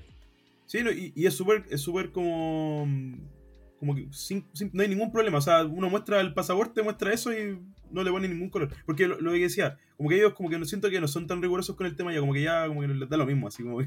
Sí, en ese sentido, eso, bueno, no, siempre el, el gringo en ese sentido así como, ha sido como más relajado. son más llevados su idea. hay- Claro. Eh, Hay mucho grupo antivacuna y hay estados que Claro. en realidad no, no, no aceptan ninguna mascarilla y, y la persona es solamente que está contagiada lo ocupa, pues las demás no, Claro. nadie. Y No, si y- estáis vacunados es como sinónimo a no ocupar mascarilla. pues. Exacto, exacto. Y, y mira, para darte un ejemplo igual de, de la despreocupación que tienen los gringos con el tema, yo estaba en Times Square, que fui como, al- el segundo día que estuve allá, fui a Times Square. Y vi a un, a un policía gringo, a un, a un paco allá, y yo dije, ya, me voy a acercar a preguntarle cómo es el tema con el COVID acá, porque yo la verdad era ignorante, no sabía si, si había que andar con mascarilla en todo momento, cómo era el tema. Así que me acerqué a preguntarle a él, a ver si sabía más que yo, porque me imagino, es policía y vive acá, o sea, algo debe saber más que yo. Y, y le dije así como que- cómo era el, el tema de las mascarillas, si había que usarlas en todo momento acá en, en público en la ciudad de Nueva York. Y ni- como que no supo responderme así algo concreto, así como que me dijo, no, en algunos lugares sí, en algunos lugares no. Esa fue su respuesta básicamente. Yo quedé así como, ah, Fuck you, man. I don't know. dijo. I don't know. claro, Get out of here. claro, así como que como, como- como fue, fue simpático el tipo, pero fue como que no me, como que no, no me supo responder bien, así que fue como, ah, ya, parece que no me importa mucho. Y obviamente había que estar con la mascarilla si, si uno quería, pero tampoco es como que si uno andaba sin la mascarilla te decían algo, o sea, de hecho en algunos eventos estuvimos sin mascarilla así por un rato y no nadie se acercaba a decirnos nada, como que no, nada así. Es como Mm, recomendar nomás. En el metro, por ejemplo, toda la gente por lo general usa mascarilla, porque ahí es como un espacio más cerrado y, y obviamente se lo, te lo recomiendan a cada rato en, en el parlante, entonces ya es como ya va, Claro. a hacerles caso, pero, pero en todo lo demás como que estando en la calle como que no, como que a nadie le importa. Así. Sí, De pues hecho- para cubrir el olor a los ratones que hay ahí en También, el metro. también. Uy, sí, por todos lados Es que ratones el eso- y- Eh, Eso quería, o sea, quería preguntar igual, a pesar de que eh, nosotros con Andrés ya, ya fuimos, eh, igual quería como para la gente que nos ha ido, como por ejemplo, esas cosas que pueden ser como tan básicas, pero que eh, hay gente que, que puede cuestionárselo, como en el tema de eh, cómo es la movilización allá, se usa mucho metro, el valor, eh, eh, quizás también... em, si es que conviene usarlo, conviene más usar Uber, eh, todo ese tipo de cosas que pueden ser qui- quizás como para alguien que tenga pensado ir para allá, no necesariamente a ver lucha, puede ser un viaje de cualquier cosa, y quizás tienen las mismas dudas. Sí, mira, por lo menos en, la ciudad de Nueva York, que fue como la ciudad en la que estuvimos más tiempo, el tema del transporte para nosotros no tuvimos la suerte de que nos, estábamos cerca del, del metro. Así que eso fue básicamente lo que ocupamos. O sea, tomamos micro un par de veces. Y lo bueno es que igual la tarjeta del metro es compatible con, con las micro allá. Pero fue básicamente todo el metro. Estábamos cerca de una estación, así que aprovechamos. Y justo estábamos en una estación que estaba conectada con el tren A, que es como el principal que pasa por todas las estaciones como grandes. Así que tuvimos esa suerte. Eh, ¿Verdad? A-Train. el A-Train, claro. Así que, así que eso, como que al final tuvimos esa suerte, pero, pero el metro en sí igual te da hartas, hartas facilidades. No sé, pues tienes la tarjeta eh, semanal que sale como 33 dólares y te permite usar la, la cantidad de veces que uno quiera. Que igual sale más conveniente porque si uno compra el, el- el pase solitario que sale 2.75, que son como dos mil pesos chilenos, un poquito más. Pero si uno lo, lo está usando en todo momento, el metro o la micro, igual como que no, es muy conveniente. Así que mejor comprarlo. Como una tarjeta VIP. Semanal. ¿Ah? Sí. Como la tarjeta VIC se llama ya. Claro, ¿no? claro. Que se ser, llama, pero no, no sabe. se llama Metrocard, parece. Pero, pero acá tiene un Sí, nombre la Metrocard. acá se llama VIP, no sé, como que en todos lados Sí. tiene un nombre diferente. La, la- Mm.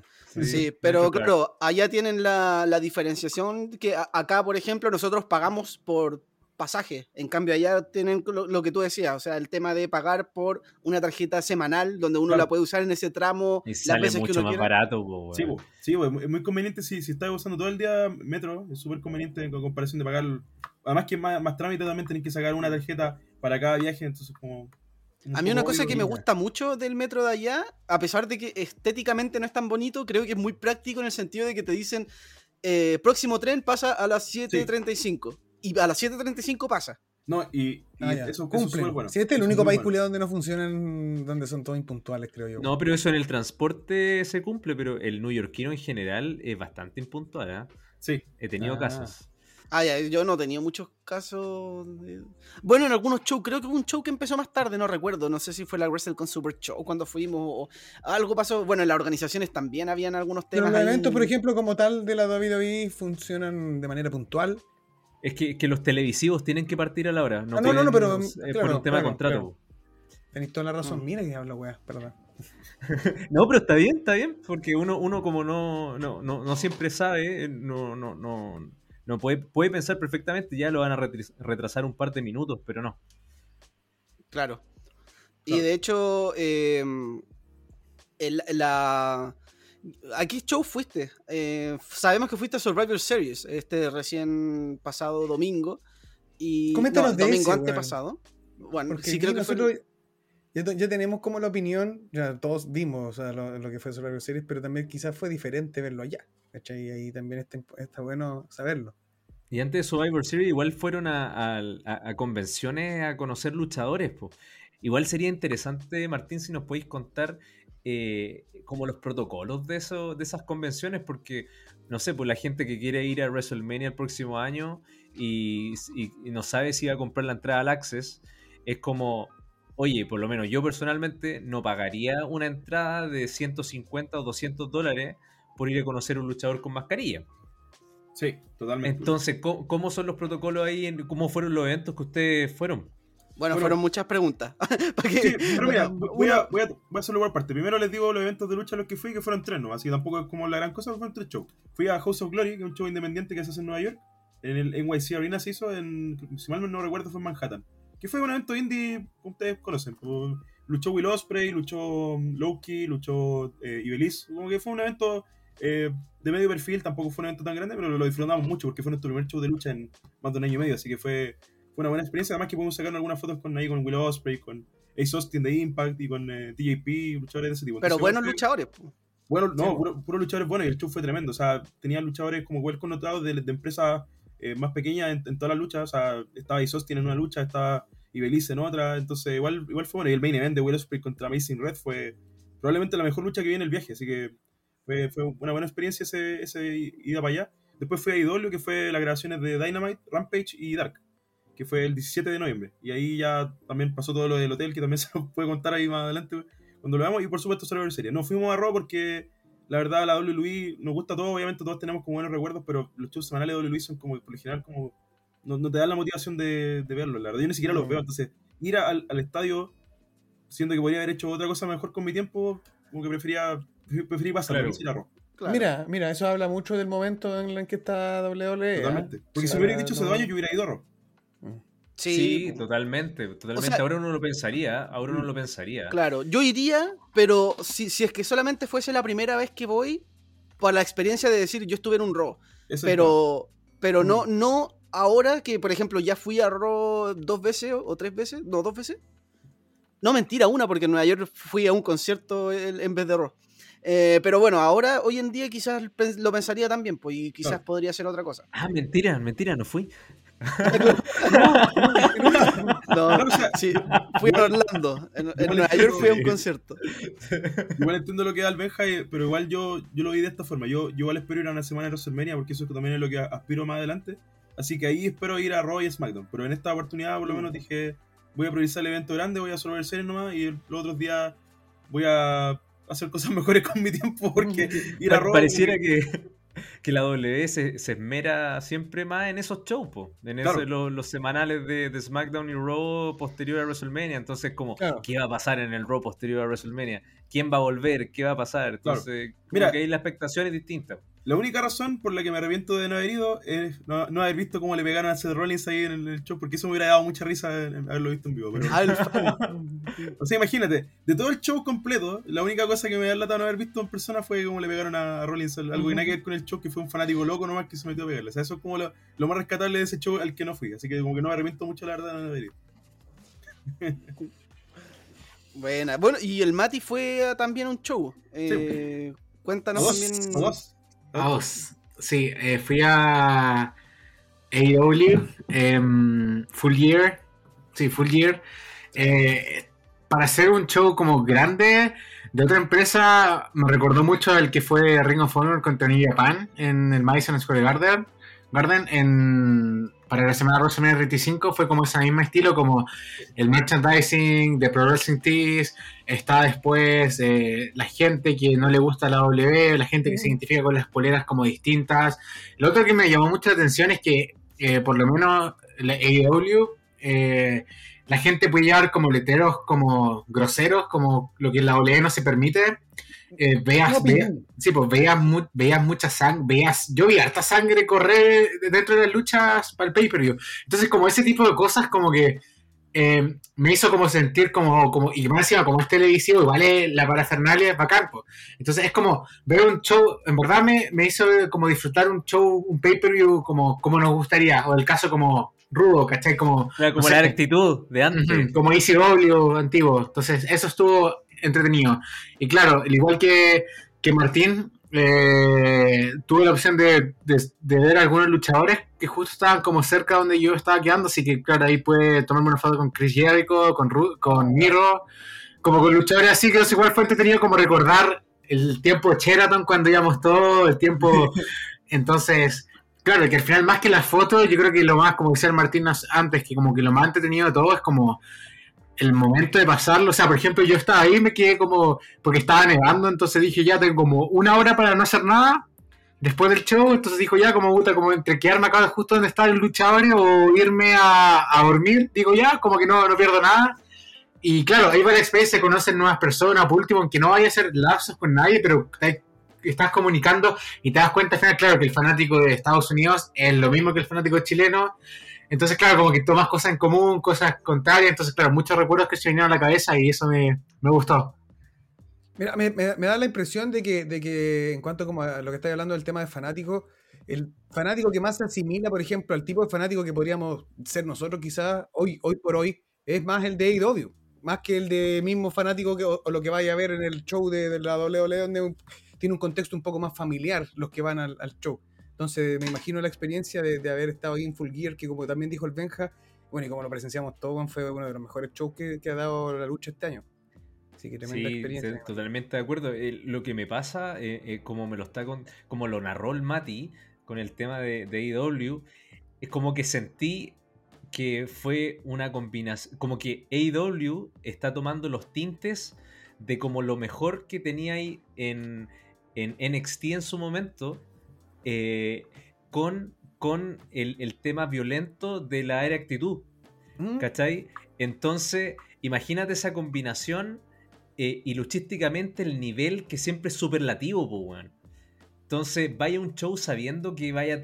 O sea, no, no vas a ir pensando, ojalá esté bueno el show, sino que vas a un show diciendo o pensando cuál va a ser la mejor lucha.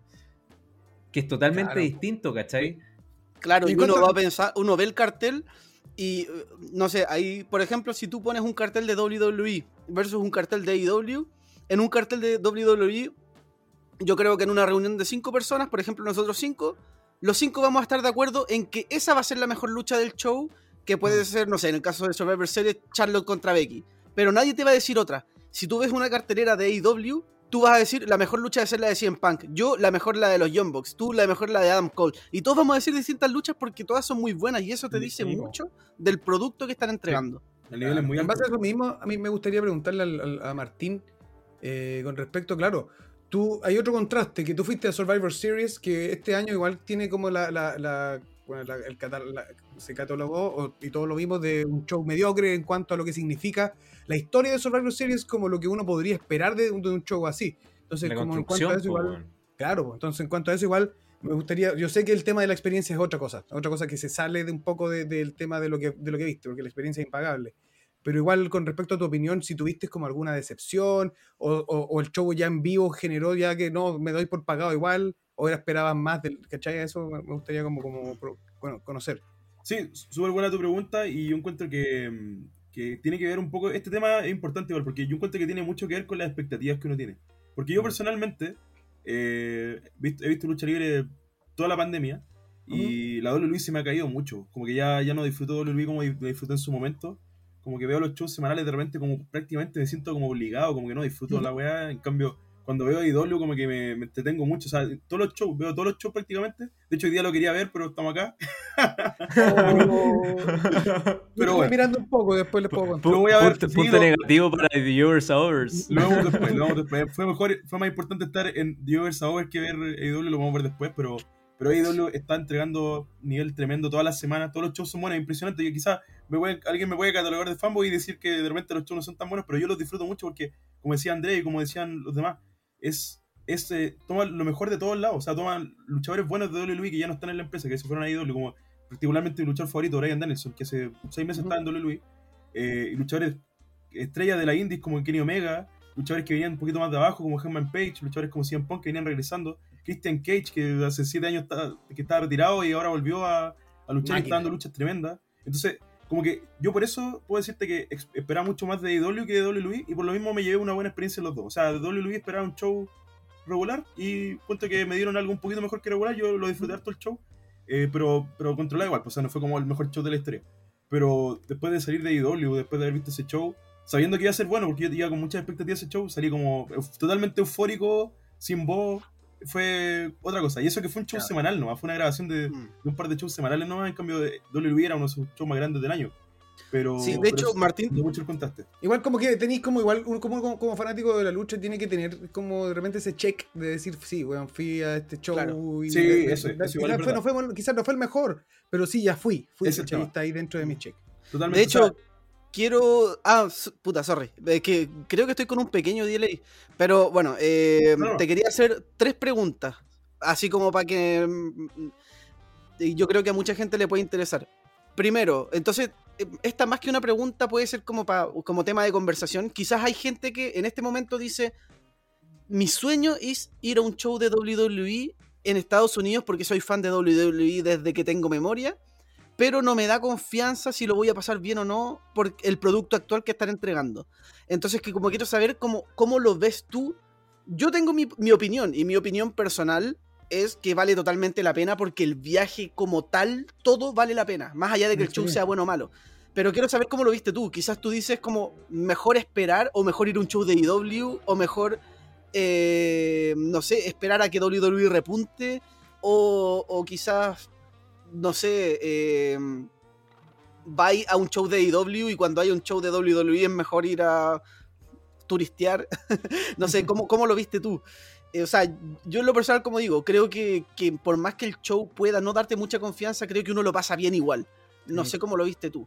no, Esa es una pregunta, pero me gustaría que igual la, la, em, la- la pudieses ir comentando y después te hago la- las otras dos que quiero hacer. Sí, mira, comparto contigo. O sea, yo encuentro eso igual que, que es un, un tema importante a considerar porque hay gente que va por primera vez, yo fui por primera vez ahora. eh, y, y creo que es importante eso igual porque uno, uno en su momento fue más fanático de WWE, todos partimos con WWE, yo creo que no hay casi nadie que haya sido fan, no sé, primero de WCW incluso, o de TNA, como que todos partieron con la WWE. Ujú. Así que uno tiene un cariño especial, pero el- el- estamos todos claros que la empresa ahora no está en un gran momento, por lo menos en cuanto a productos. Dicho eso, ir a un evento grande, uno queda pagado igual. O sea, ir a un Raw un. SmackDown quizás te decepcione. Pero ir a un Survivor Series y, y- poder decir que yo estuve ahí y ver a todos los luchadores grandes de la empresa, porque en esos eventos luchan lo, lo más importante, eh, creo que uno queda pagado igual. Y a mí me gustó el evento, creo que fue, fue bueno, tampoco fue una maravilla, pero fue bueno y lo pasé súper bien, disfruté de caleta el momento. Eh, pero yo lo que recomendaría sería no solamente ir a un show, o sea, yo, yo si, si fuera yo, te recomendaría, trata de ir a más de un show, trata de ir a un show indie, o un show de IW, o... Yo Claro. viajé como 10 horas para ir a, a, a IW, sabe, me la jugué mucho porque me gusta más esa empresa. Pero no sé, quizá uno tiene un show indie a 2 horas de distancia o a 1 hora de distancia. O no sé, o el Mati que se la jugó igual, fue, viajó 3 horas para ir a un, un par de shows de IW. Entonces eso yo le recomendaría a la gente, más que ir, ir por un show, decir WWE o decir IW, como que trate de más- ver más de uno, porque si uno puede comparar igual y, y conocer eh, más de un producto. Así que eso es lo que Claro, yo, pero y más que experiencia. ir a WWE vale la pena igual. Si un pay grande va a valer la pena igual. Claro, Sí. siempre va a valer la pena, una gran experiencia. Sí, totalmente. Y- y- El viaje y yo creo que el- igual es importante hacer hincapié donde cada uno puede tener, de los cinco que estamos acá, apreciaciones distintas con respecto a cada uno de los viajes, pero que los que nos estén escuchando, si sienten que quieren ir a un show, que el producto esté pero en un nivel más bajo que de lo que está acostumbrado a estar, que vayan igual, porque al final ustedes deciden cómo estuvo la experiencia. Sí, o pues, sea, eh, al final nadie puede eh, decir que mi experiencia va a estar de tal forma si no lo he vivido. exacto. Así que siempre, siempre les vamos a decir que vayan y que intenten ir a la, mejor a, a la mayor cantidad de shows posible o a la mejor cantidad de, de- de experiencias que puedan experimentar allá para después tener cómo poder contrastar una con otra. exacto. Claro. O sea, si vaya allá y te quedas en el hotel todos los días, excepto el día del show, obvio que lo vaya a pasar mal. pero si Claro. haces muchas cosas, o si vas con amigos, o si es que no vas con amigos, pero haces amistades allá, Claro. todo eso cuenta. Sí, todo suma. Eh, Yo creo que una, suma. pre- una pregunta, una pregunta corta, un paréntesis que tiene que ver con una duda mía, que no tiene que ver con tanto con show de lucha, sino que han hablado, claro, en el caso de Martín y de, y de Matías, de, de trasladarse de, de 10 horas, qué sé yo. Esta es una, una- una duda mía. Los- el, el viaje, por ejemplo, en, en el mismo, en, el mismo, en el mismo país, para moverse de, de estado en estado, ¿es, demas- es, es- es caro, bueno, es relativamente caro, es o más o menos similar a lo que te puedes encontrar con los viajes de acá dentro de Chile. El tema del bus es un poco más caro, eh, el sentido, por lo menos acá en el Midwest, que es donde yo estoy, que es como la zona central, eh, cerca de Canadá. Por ejemplo, no sé, un viaje a Minnesota, eh, que es 3-4 horas, eh, un tramo sale 70 dólares, que ya son, que ya, ya es, es salado, o sea, que a veces Claro po. Claro, entonces, claro, eh, lo más barato que lo he visto ha sido 50. Entonces, claro, al final, si haces la conversión, te sale más barato irte en avión o te puede salir lo mismo o pagar 10 dólares más y te vas en avión. Entonces, claro, ahí depende de la comodidad de cada uno. Pero Ya. sí, eh, hacer un viaje, por lo menos, yo, este estado donde estoy acá, no hay nada, así literalmente nada. Es como un ¿En qué pueblo, estás tú, perdón? No me acuerdo. Dakota del Sur. Pero que Dakota Dakota del Sur. Sur hay harto rancho ahí también. Sí, po. Dakota Ento- Kai. Da- Dakota Kai. Entonces, eh, literalmente no hay nada. Ponte tú ahora que eh, en, fe- en marzo, no, enero, viene la W a hacer un live show, al- como a una hora de acá. Y, y es como lo único que hay. Y cada cierto tiempo hacen como conciertos de country, que es como la gente acá escucha mucho country y como vaquero y. Entonces, sí, po. entonces ponte tú eso es lo otro chistoso. Cuando ganó Hangman Page, como él es, es su personaje un vaquero, la gente explotó, la gente gritando, eufórico, pero según yo, más, más, que, más que por el hecho que por el luchador, porque había mucha gente que era ahí, ponte tú en... Salió este había un luchador que Eric Cannon, que es de Minnesota, entonces claro, cuando entró él dijeron que de Minnesota, claro, todos los vaqueros con sus gorros saltando, saltando, entonces claro, pasa lo mismo. Eh, vieja, ¿no? Literalmente. Entonces, eh, claro, lo- a, lo que, a tu pregunta, el tema del viaje, claro, un poco más costoso que hacer un mismo viaje en Chile, pues, o sea, si tú viajas de Conce a Santiago, puedes hacer un viaje 20 lucas y de vuelta, no es nada. Entonces, claro, suben los precios y claro, y después viene, claro, hacer, eh, se hace un viaje, muchas veces los viajes no los puede hacer como, ya, yo viajo a Santiago, veo un show y a la noche me regreso. Así yo lo hacía cada vez que iba a ver lucha libre o fútbol, pero acá en Estados Sí, Unidos el transporte público de cierta manera es malo. Es Sí. mucho más acotado. Yo ponte tú, si tomo una micro, acá ponte tú en esta ciudad no hay micros. Ah, No hay micros, pero en la ciudad grande, si tomo una micro, sé que una, la micro que me sirve pasa una cada una hora. Y en Chile el Transantiago o, el- o las regiones pasan cada 10 minutos, veo una. Voy al paradero y la espero, pero acá es cada una hora y a, la- y a ese momento exacto pasa. Entonces, claro, el te transporte. pasa la micro, cagaste. Ah, No, no, no. Sí, no, terrible. Y aparte, no, no tenéis que hacer nada. Ponte tú el otro día, cuando el, el último viaje que estuve en, en Hawái para la fundación, un día tomé una micro y la micro se demoró, se demoró 25 minutos tarde porque había un taco. Y claro, yo estaba pensando que me- o- o llegué tarde o que la micro no llegaba. Y claro, 25 minutos después llegó. Entonces, claro, el tema de la- del transporte público, lo que ya tu pregunta es malo y es caro. Ya, comprendo. Y, y ahí sigue como que la, la cadena, bueno, yo recuerdo que el, de la cadena como que más se mueve en temas de buses y Greyhound. urbanos, el Greyhound. Sí, Sí, po.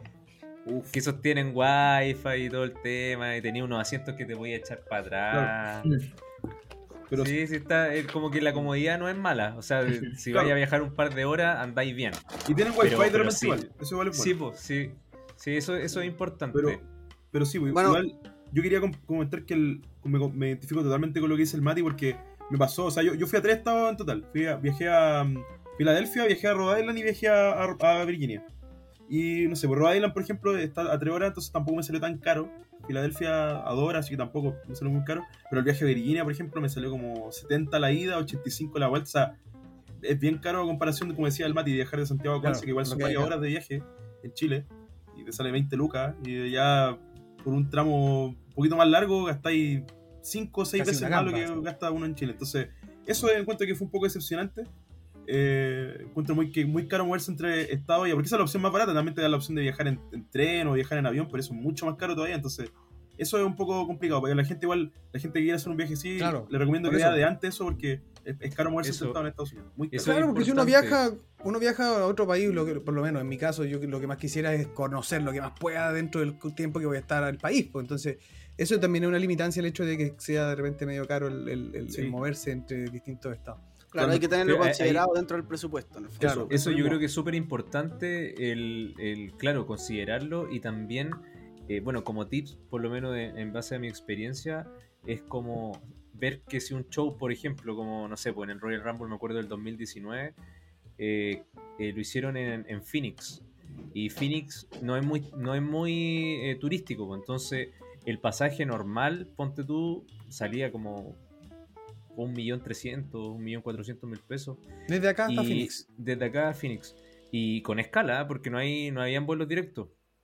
Y, y claro, eh, ahí tú vas analizando y uno dice, ah, ya, pero es que yo he ido antes y sé que si voy a una ciudad más turística y luego desde esa ciudad turística me compro un boleto de bus o, o un boleto en, en avión, pero de, de estos low cost, que son aerolíneas locales, que generalmente no te aparecen en, en las agencias de viaje, eh, te puede ahorrar mucho dinero y de hecho así lo hice y me fui a Las Vegas y de Las Vegas me fui a Phoenix y creo que entre la suma de, de Las Vegas y Phoenix me agrega, o sea, claro, del low cost con el de Las Vegas yo creo que ida y vuelta me salió como 600 mil pesos o 650 mil pesos. Entonces fue la, la mitad o menos de la mitad y claro, alguien que va a ir por primera vez dice, oye, mira, está este pasaje que sale un millón trescientos, lo tengo que comprar porque se va a agotar.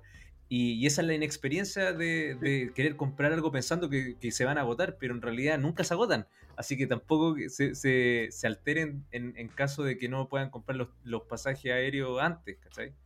Oye, sí, buen dato ese. Y también quería aprovechar aprovecho comentar que ahora se viene WrestleMania en Texas. Y si hay gente que se quiere motivar con ir para, para ese evento, eh, los pasajes a Texas también están súper caros, sobre todo para esa fecha. Pero si, si hace lo que, hizo, lo que dice Andrés, que es súper buen dato, eh, de, de ver una ciudad más turística, una ciudad un poco más barata, incluso Nueva York, eh, les salen 400 lucas el pasaje a Nueva York y después 100 o 150 y de vuelta a Texas. Así que al final igual terminan ahorrando esa plata por hacer, un, por hacer la investigación nomás. Así que eso igual es importante. Igual. No, no porque a uno en las páginas de internet le salga que hace súper caro, tiene por qué ser tan caro. O sea, uno si, si, si es más, más vivo y busca eso antes, se puede ahorrar mucha plata. Así que buen dato eso. Sí. Hay Sí. que buscar, está bueno eso. Eso. De hecho, eh, quería hacerte las otras dos preguntas, Martín, que te las voy a hacer juntas. La primera tiene que ver un poco con la, con la primera pregunta que te hice, que tenía que ver con el tema de la experiencia, si, de si o no a un show de WWE, más allá del nivel que están entregando. Y en base a eso, quería preguntarte primero por cosas que quizás te llamaron, te llamaron la atención, que tú decías, en la tele yo veía los shows y no me daba cuenta que en vivo eran de esta forma. O sea, no sé, por ejemplo, quizás viste en vivo cosas y dices, oh, no, te estoy inventando. Por ejemplo, cuando se van a comerciales hacen esto. Y, y en la tele uno ve los comerciales. O otro tipo de cosas. O, la organización quizás. Eh, no sé, por ejemplo, eh, que de repente, no sé... eh, bueno, tú fuiste un pay-per-view, no un show semanal, pero por ejemplo, no sé, en, en los shows semanales a mí me pasaba al menos que me sorprendió mucho la, eh, de repente se iban a comerciales y no, en no más de cinco minutos entraban los tipos a barrer el ring, a limpiar todo y después se iban y todo quedaba como nuevo para cuando volvieran los comerciales. Ese tipo de cosas, si es que viste algo que te sorprendió quizás. Y lo otro, la otra pregunta que no tiene mucho que ver con esto, pero quizás la gente le va a interesar, que puede también contestar la Matías si es que quiere también, es, ¿ustedes tienen un buen nivel, nivel de inglés, pero quizás hay gente que no sabe tanto. ¿Es necesario saber inglés para tener una buena experiencia en el viaje? ¿O uno puede ir igual sin saber nada y arreglárselas allá?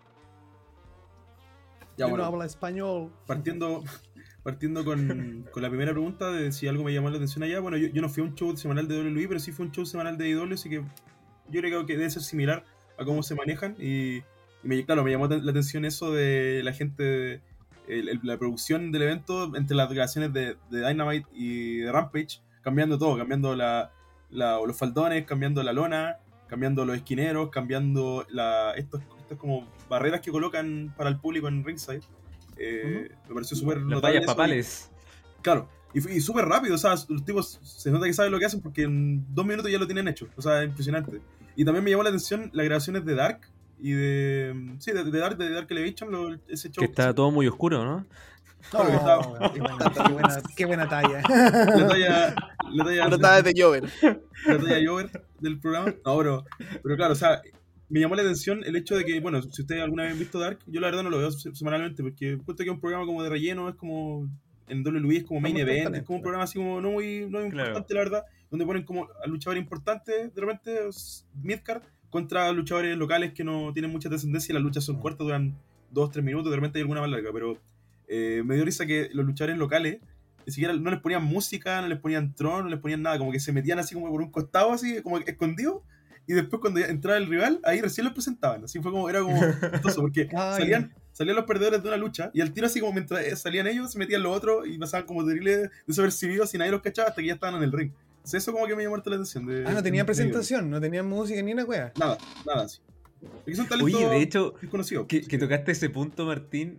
eh, bueno, nosotros una de las cosas que, que comentábamos en el análisis de, de Full Gear, por lo menos cuando fue el Mati, era que sentíamos, por lo menos en, la, en televisión, que estaba como muy rápido, como que los videos de las luchas, de los pietajes, ponte tú de las rivalidades, era, estaban mucho más cortos de lo que eran antes, y que lo- terminaba una lucha y se iban prácticamente corriendo y, y estaba saliendo el otro luchador. No sé cómo se vivió allá, Mati. O sea, eso, ¿te diste cuenta que fue como muy rápido? ¿Cómo fue los tiempos que, que se iban manejando? El tiempo también fue súper largo, pero yo creo que también va por el hecho que eran hartas luchas y como el show, el show duró cuatro horas, yo lo sentí... El de Ring of Honor contra Nidia Pan creo que duró lo mismo y yo, Sí, ese, horas. yo ese show lo sentí que duró toda la tarde. Yo me acuerdo que estaba con mi amigo el Mati Mondacá y me acuerdo que, que él estaba feliz y yo como no sabía mucho de esas promociones, yo se me hizo eterno, eterno, porque en verdad estaba, estaba aburrido viéndolo. Pero ahí como viendo un partido de béisbol, así una Sí, sí. fome, weón. no entendía nada. Eh, y después, eh, claro, en este show se me pasó volando, o sea, lucha tras lucha, claro, como decías tú. Y de esa forma yo creo que también va por el hecho de que como lo hacen en arenas grandes, el tema del, del contrato, del, y aparte como tienen contrato de, que tienen que seguir, y como todo es pautado, eh, claro, el video, lo- pero sí se sintió que era todo rápido, rápido, así, de esa manera igual termina, porque a mí un, am- un amigo de Texas me preguntó cómo, que sabía que iba al show, me, hablaba durante la lucha y me preguntaba cómo está el público, si estaba prendido o no estaba prendido, cómo si iba rápido o no iba rápido. Y claro, le decía que esto va lucha tras lucha, rápido, rápido, y claro, de esa manera también mantiene al público expectante. Y eso yo creo, pero sí, aún el- lo que me decepcionó un poco es que aún sigue ese mismo concepto de hace años atrás de cuando es lucha femenina, la gente sale, la gente va a comprar, la gente al va al baño. Claro. pero aún el mismo tipo, o sea, la, sí, se nota cuando la gente sale, se nota, puede, ser, puede estar luchando en la mejor y pasa mucho. Sí. Y es fome, es, O sea que la lucha de, favor, de Britt Baker contra, contra Tai Conti pasó eso. sí, no, lleno. De hecho, yo, yo trataba de ir al baño durante las promociones para... mm, Y lo bueno es que estaba justo me...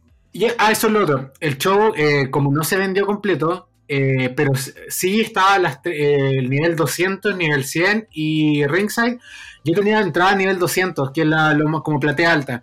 Y porque la compré una semana antes y no habían de las otras. Entonces resulta que arriba, cuando voy a mi asiento, y llegué justo cuando habían abierto las puertas, un, un tipo de que trabajaba en el Target Center, en la arena, eh, le estaba entregando como upgrades a otras personas y decía como que se sentaran abajo. Entonces, claro, me cambiaron el ticket gratis y para esa forma para rellenar más abajo. Entonces, eso fue un punto que, que yo no pensaba que iba a pasarme en un pay-per-view de IW. y lo cual le agradezco que me hayan dado, el- porque me dieron una buena, una buena entrada por, por gratis, por cortesía, así que estuvo bueno. Eso pasa en los eventos de, de- de allá, ¿eh? en, en Estados Unidos en general. Me, eh, me ha pasado en los eventos de WWE. Me acuerdo que en, en un par de partidos de tenis también me ha pasado, donde uno compra un ticket de arriba y te dicen, oye, te, te quieren- te- pasan la entrada y uno va bajando. Y no te cobran nada, po, weón. De Eso hecho, acá por lo menos nunca me ha pasado, po, weón. O sea, si quedan unos espacios que se vean ahí que no hay nada de gente, pero hay, arriba lleno, te dejan así, po, weón. Claro. De hecho, eso también lo hacen en. eh, esto me lo comentaba el Pelado, que es un amigo que tenemos en común con Andrés, que él estuvo viviendo en Inglaterra y él es fanático del fútbol. Entonces, eh, iba a la Premier League y decía que pasaba eso con los fanáticos del Manchester City, que dicen que es un equipo que, que no siempre llena su estadio. Entonces, como que para la tele se ve que es como, como que está lleno. ¿Por qué hacen eso? Porque bajan a la ¿Como gente. quizá-? Ah, no, no, no. No, Católica siempre, siempre ahí. A ver, ya a ver, a ver, a ver. lle- Llevando A ver, el niño, la banda del Mumo. Sabía que me iba a meter en un forro ya. Sí, ya, ya te metiste con, te metiste con nosotros. Dos contra uno. Ol- oliendo el tetra, oliendo el tetra, ojo ahí. Así es. No, pero volviendo al tema. Yo estoy eh, oliendo los potreros. eh, volviendo al tema, creo que es importante, por ejemplo, eh, como tener eso considerado, porque de repente uno no sabe y, y a veces, eh, incluso acá en Chile, como no tenemos todas esas costumbres, quizás nosotros pensamos que eh, nosotros podemos quedar fuera de un show o algo así. Allá te puede pasar que puedes encontrar una entrada de reventa al mismo día mucho más barata y, y- allá la reventa es legal. No sé si en todos los estados, pero al menos en muchos estados sí. Y, y- y- y pasa, o sea, uno puede eh, de repente tener una entrada más arriba, pero quizás al mismo día encontráis a la venta una entrada que es, no sé, ringside, mucho más barato y, y vendís las que teníais antes y compráis la otra y, y la hiciste. Claro, lo de- que, dice, de- lo que dice el Martín, o sea, el, el, el Benja, me acuerdo una vez junto con Martín, como cuando fuimos el último concierto antes de la pandemia, eh, que para, para lo que decía Andrés, porque en Chile nunca pasa, me acuerdo que la gente, porque era el Movistar Arena, la gente trataba de saltar la reja y cada vez que si alguien saltaba se metía, los, los llevaban y los sacaban, pues entonces a ese nivel pasa como que la gente como que realmente es, la actitud es distinta, en cambio... No sé si será porque el estadounidense está haciendo un show televisivo, que es igual, obviamente, eso trae más gente y, y le, y le sirve para su negocio, pero aún así va ese el hecho, porque que en Chile, la opción que sea, la gente nunca te va, tiene, o muy poca gente tiene esa exposición de verdad, como hacer algo para que el, para que el show en conjunto se vea mejor. Claro. Es que yo De creo que va, va, va- eh, sor- sorry, Benjita, que, que quería, tomando el punto del, del Mati, eh, yo creo que eso radica en, en el tema de la cultura que tienen en Estados Unidos de, de que el, el consumidor generalmente tiene la razón. Entonces, eh, cuando uno va a cualquier lugar, de hecho, cuando, un- bueno, un par de veces nos ha pasado con el Mati, me acuerdo cuando estábamos en la, en la previa para, no sé si era WrestleMania 34, un Raw, no recuerdo qué fue, pero en- allá en New Orleans, eh, estábamos eh, almorzando y, mm, y después pedimos un postre. Entonces todos pedimos un postre distinto para probar todos los postres de la, de la carta, weón. y, eran los postres más dulces de la vida, weón. Y cachai que eh, pedimos, creo que nos eran cuatro o cinco eh, postres, todos distintos. Y llega después la camarera y nos dice, eh, hoy les tengo que pedir disculpas, pero saben que el postre que eligieron, no sé, por el número 3, no, no, se nos agotó. Pero no se preocupen, le queremos pedir disculpas, así que estos postres van por cortesía de la casa. ¿Cachai? A ese nivel, o sea, ellos te piden disculpas por no tener y te lo compensan con algo que tienen. O por ejemplo, uno eh, realiza un pedido, me acuerdo que estaba en una hamburguesería con Gino, que le, que le mando saludos, a Ginobili, eh, y fuimos a pedir una hamburguesa, una, una cheeseburger, ponte tú, y cuando llegaron mi hamburguesa, eh, llegaron sin queso, pues. Llegó la carne, ¿Muchas ¿no? hamburguesas? O sea, te Y solo la hamburguesa. Entonces yo fui donde, donde esta niña, la, la- la- la que estaba atendiendo, y le dije, oye, disculpa, sabes que yo compré esta hamburguesa como cheeseburger y me llegaron solo con la hamburguesa.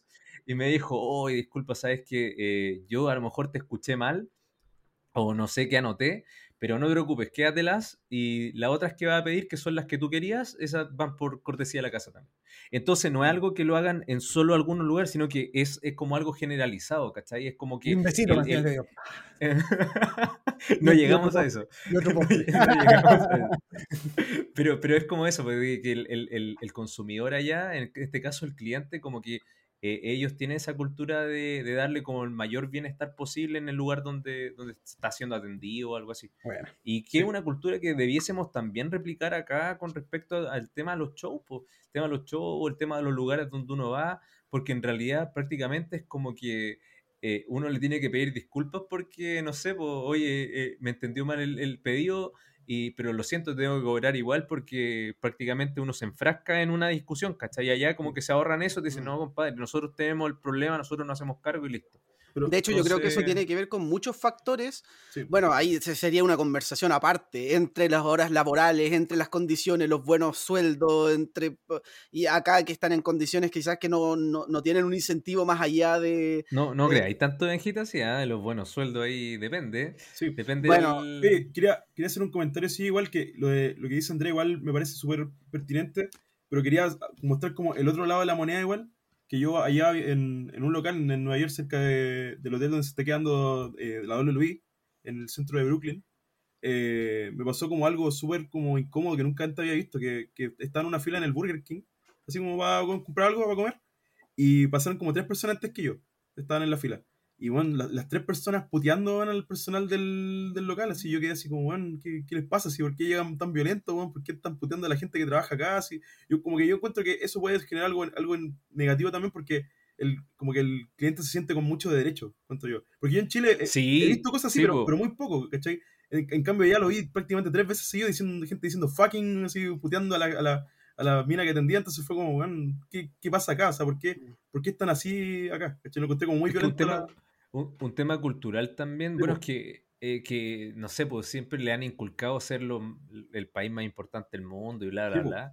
Y, y, y, y allá se utiliza mucho esa palabra como entitled, cuando se creen con ese derecho de, de, de, de, hacer tal cosa.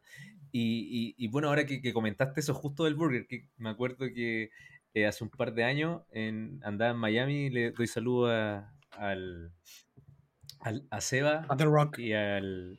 ¿Ah? Ah, bueno. Me acordé que The Rock era de Miami. A Seba eh, y a Rui, que andábamos en el Burger King, me acuerdo, es un día que estaba lloviendo y, no, y, y claro, nos pasó una situación bastante similar, pero aquí se, se- se agarraron a, a combos, po.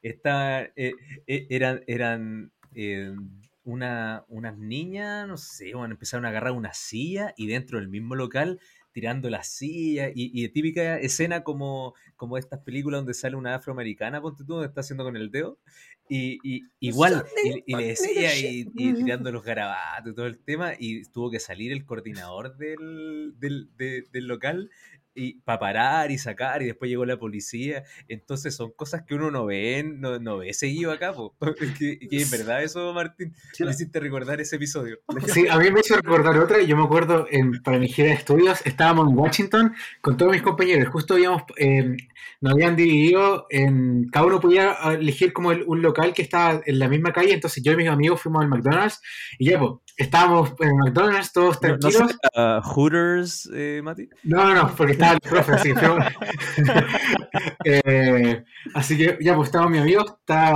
uno que conoce a Martín Torrealba, Urias Rifo, así que ya, mi amigo Urias justo había pedido comida y, y de repente viene con su bandeja y un afroamericano llega y lo empuja.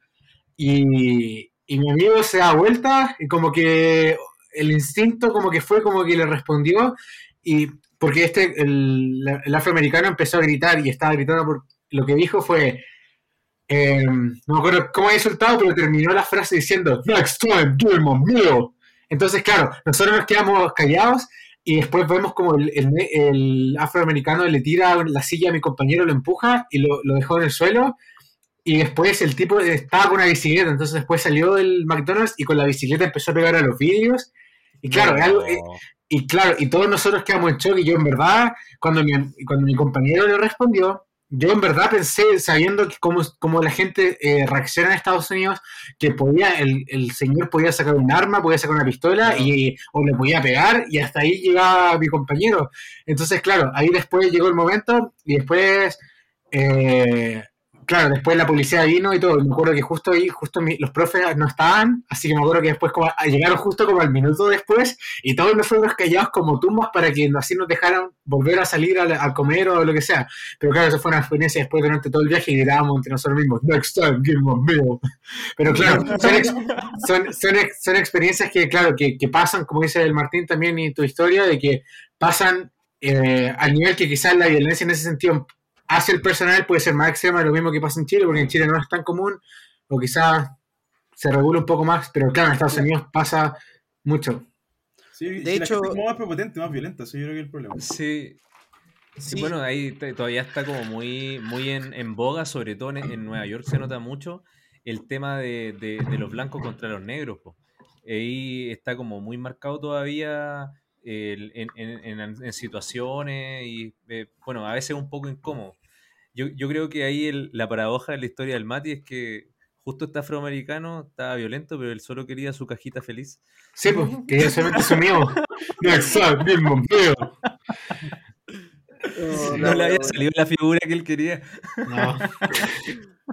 No, de hecho, eh, sí, son cosas como, bueno, en verdad como que da para analizar mucho temas culturales, Sí, temas de eh, quizás como un poco más políticos de, de- de- de leyes que hay allá que quizás o, nosotros siempre tenemos imágenes del chileno eh, en base a nuestra experiencia de como el típico tipo que trabaja de 8 de la mañana a 7 de la tarde yendo al metro, todo apretado, enojado de, por- de- de la vía y todo. Y eh, eso también se condice mucho con eh, eh, las formas, las actitudes de eh, ir al trabajo, de trabajar, de rendir. Eh, no, digo que, no- que en Estados Unidos sea perfecto para nada, pero sí creo, o al menos yo por la experiencia que he conocido, eh, la gente al menos como que sale del trabajo y, se, sí tiene vida después del trabajo. O sea, no es como que llega al trabajo de noche a acostarse, a hacer la comida para el día siguiente. eh, no, sé, quizás hay pegas que no es así, la verdad no lo sé, pero al menos por las experiencias que yo he conocido, eh, lo veo un poco de ese lado. Y el tema, eh, volviendo un poco a lo que estábamos hablando antes, yo creo que eso de- del tema de pasar a la gente que está arriba para abajo, yo creo que es un tema totalmente televisivo, o sea, un tema muy marquetero. Eh, es mucho más vendible que, o sea, nosotros, yo creo que quién de nosotros, cuando veía WWE o WWF cuando éramos chicos, ¿quién no pensó que todos los shows se llenaban? Porque en la tele siempre te lo vieron que todos se llenaban. Yo creo que nunca en la Pero tele li- se ha visto li- un, literal, literal siempre se llenaban en ese tiempo, sí. Sí, eso sí. No, pero, pero eh, salían, eh, no me acuerdo quién, en una entrevista decía que, por ejemplo, había una época del año que era muy difícil vender entradas. Creo que era como septiembre, agosto, septiembre, no me acuerdo. Había una época del año donde incluso en los mejores tiempos eh, habían arenas a medio llenar y todo. Pero era como un tema en general que incluso pasaba en algunos partidos de NBA. eh, Pero Creo que, creo que en septiembre y entre marzo y los primeros días de abril, que son como donde, donde eh, son los cierres académicos, viene el spring break y todo eso, que es donde harta gente sale. Claro, pero en la tele uno ve siempre todo lleno. Entonces, eh, yo creo que es un tema de marketing. Habría que ver netamente cuál es la situación en un concierto, por ejemplo. Que si Claro. un concierto o en un show que no es televisivo, pero que sí tiene de repente cierta catalogación de lugares donde tú puedes ir y si tenías espacio de repente si te lo pasan es porque ya en el fondo es un tema de idiosincrasia, ¿cachai? Como de que, ah, ya si tenéis la entrada y hay espacio, pasa. Y que aquí no se va a dar aunque haya... Yo creo que tenéis que tener demasiada suerte porque pu- pueden existir casos así, pero no es lo, lo que generalmente acostumbramos a ver en nuestra realidad, porque que tenéis la entrada, no, vos vais para allá, no, no, vos vais para allá, no cállate. Y el guardia te tiene como esa potestad de, de- de- de tener, de, creerse mayor que uno y, y mandártela. Entonces, yo creo que para conocer bien cómo esa realidad habría que ver si eso sucede en un show que no es televisado o no. Claro, yo tengo un ejemplo eh, para el... hubo en- durante el verano acá en Estados Unidos fue un concierto que era, se llamaba el Hela Mega Tour, que era Wizard con Fall Out Boy y Green Day. Entonces, claro, eso era como, en, are- todo eran en arenas de, de fútbol, no, de arenas de, de béisbol. Y resulta que, claro, eh, como al ser arenas de béisbol, uno puede como moverte por pisos y, y ahí pasa, pero también pasa quizá el tema cultural, de que claro, había muchos asientos que el show no estaba lleno, pero también iba el hecho que la gente no, o mucha No se- gente no, se, mueven. ¿Cachai? Uno tiene la opción, uno, uno que, un- o el instinto, si yo veo un asiento que está vacío, yo lo más probable que iría así. Claro, para IW pensé eso. De hecho, por un día, para el primer día de IW vi que un asiento estaba vacío, que como yo estaba, en mi fila estaba llena, vi un asiento que estaba vacío y me fui ahí para estar más cómodo. Entonces, claro, pasa eso y, y también quizás por un tema cultural o, o que somos, no sé, pero claro, el estadounidense, el, el- la- la- viendo la gran mayoría, aunque hay un asiento ahí, no se va, no lo van a ocupar.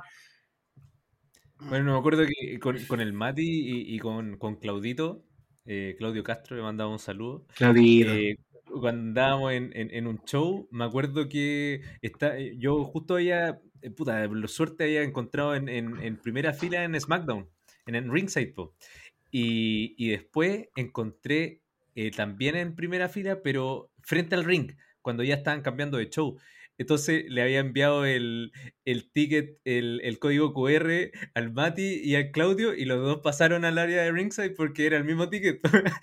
y ahí todos nos quedamos sentados después, po, pero los gringos eso no lo hacen nunca, po, weón. Sí, una busquilla. más, busquillas. Oye, Martín, mira, sabes que me, me había quedado la duda dentro de lo que nos estabais contando. Como yo creo para ir como, como culminando el tema, cómo son los retornos del, del viaje. Eh, ¿cómo, cómo es el, el- el después regresar, ponte tú a Chile? eh, y, y- se tiene que hacer algún, o sea, tenéis que hacer un, un PCR previo antes de volver. eh, eh, tenéis que, ponte tú, eh, hacer algún tipo de, de cuarentena en tu casa. ¿Cómo, ¿Cómo el tema que tuviste que hacer? Bueno, yo volví a, a Chile hace una semana exactamente. El jueves pasado, de hecho, volví. Así que esto es como la, la información más reciente, por lo menos, que, que les puedo dar. Eh, hay que hacerse un PCR antes de salir del, del país en el que uno está. En este caso fue Estados Unidos. Lo hicimos en plena calle de Nueva York, gratis. Eso fue lo bueno. Eh, que acá en Chile, igual, si uno quiere tenerlo a tiempo, rápido, te, te cobran. Pues ese es el problema. Allá en Nueva York, obviamente, igual había lugares donde te cobraban, pero aquí lo podemos hacer gratis en, en pleno centro y no tengo ningún problema. Fue súper rápido y al otro día nos lo mandaron así como súper temprano. ¿Fui yo? ¿Se cayó Martín? Se cayó Martín. Se, se nos Este cayó, es el- parece Martín. Sí, que estamos jugando una ruleta rusa, aquí son el- eliminados siempre uno cada cierto tiempo.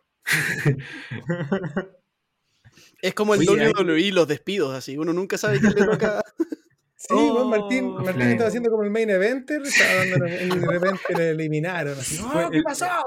El eliminado del equipo de The Jovers Solvers. Recorte de Oh, no. Sí, pero ya vendrá, ya vendrá de vuelta. Así, así, la, así, es, así está todo. Un poco Oye, por mientras- como para avanzar. Ah, Ah, da- dale, dale, Benjita, dale. no, es que hubo una pregunta que había- le había hecho a Martín, pero yo creo que lo pueda responder Mati, que no- nunca la, la respondimos, que era el tema del inglés. Eh, no sé si nos puedes comentar un poco de, de si es necesario saber mucho inglés como para poder ir y, y poder tener una experiencia grata, o si no sabes inglés quizás lo vas a pasar mal porque no vas a saber comunicarte bien. Claro, yo tengo, gracias a Dios, tuve la, la posibilidad de aprender inglés desde kinder en el colegio, así que siempre tuve como esa, ese lado de, de- esa vereda de, de no, de no tener que el inglés fuera un problema porque era como la obligación que tenía, pero claro, también tenía amigos que el primer viaje que hacían y no, no sabían nada de inglés, entonces claro, pero también va el hecho de que al ir, al ya saber a lo que vas o el tener claro lo que vas a hacer, es más fácil y sobre todo hoy en día que todo está en el celular. Quieres ir a un lugar, buscas, te conectas a internet, que en todos lados hay internet, te conectas, pones Google Maps dónde ir y te va a salir dónde ir, cómo ir.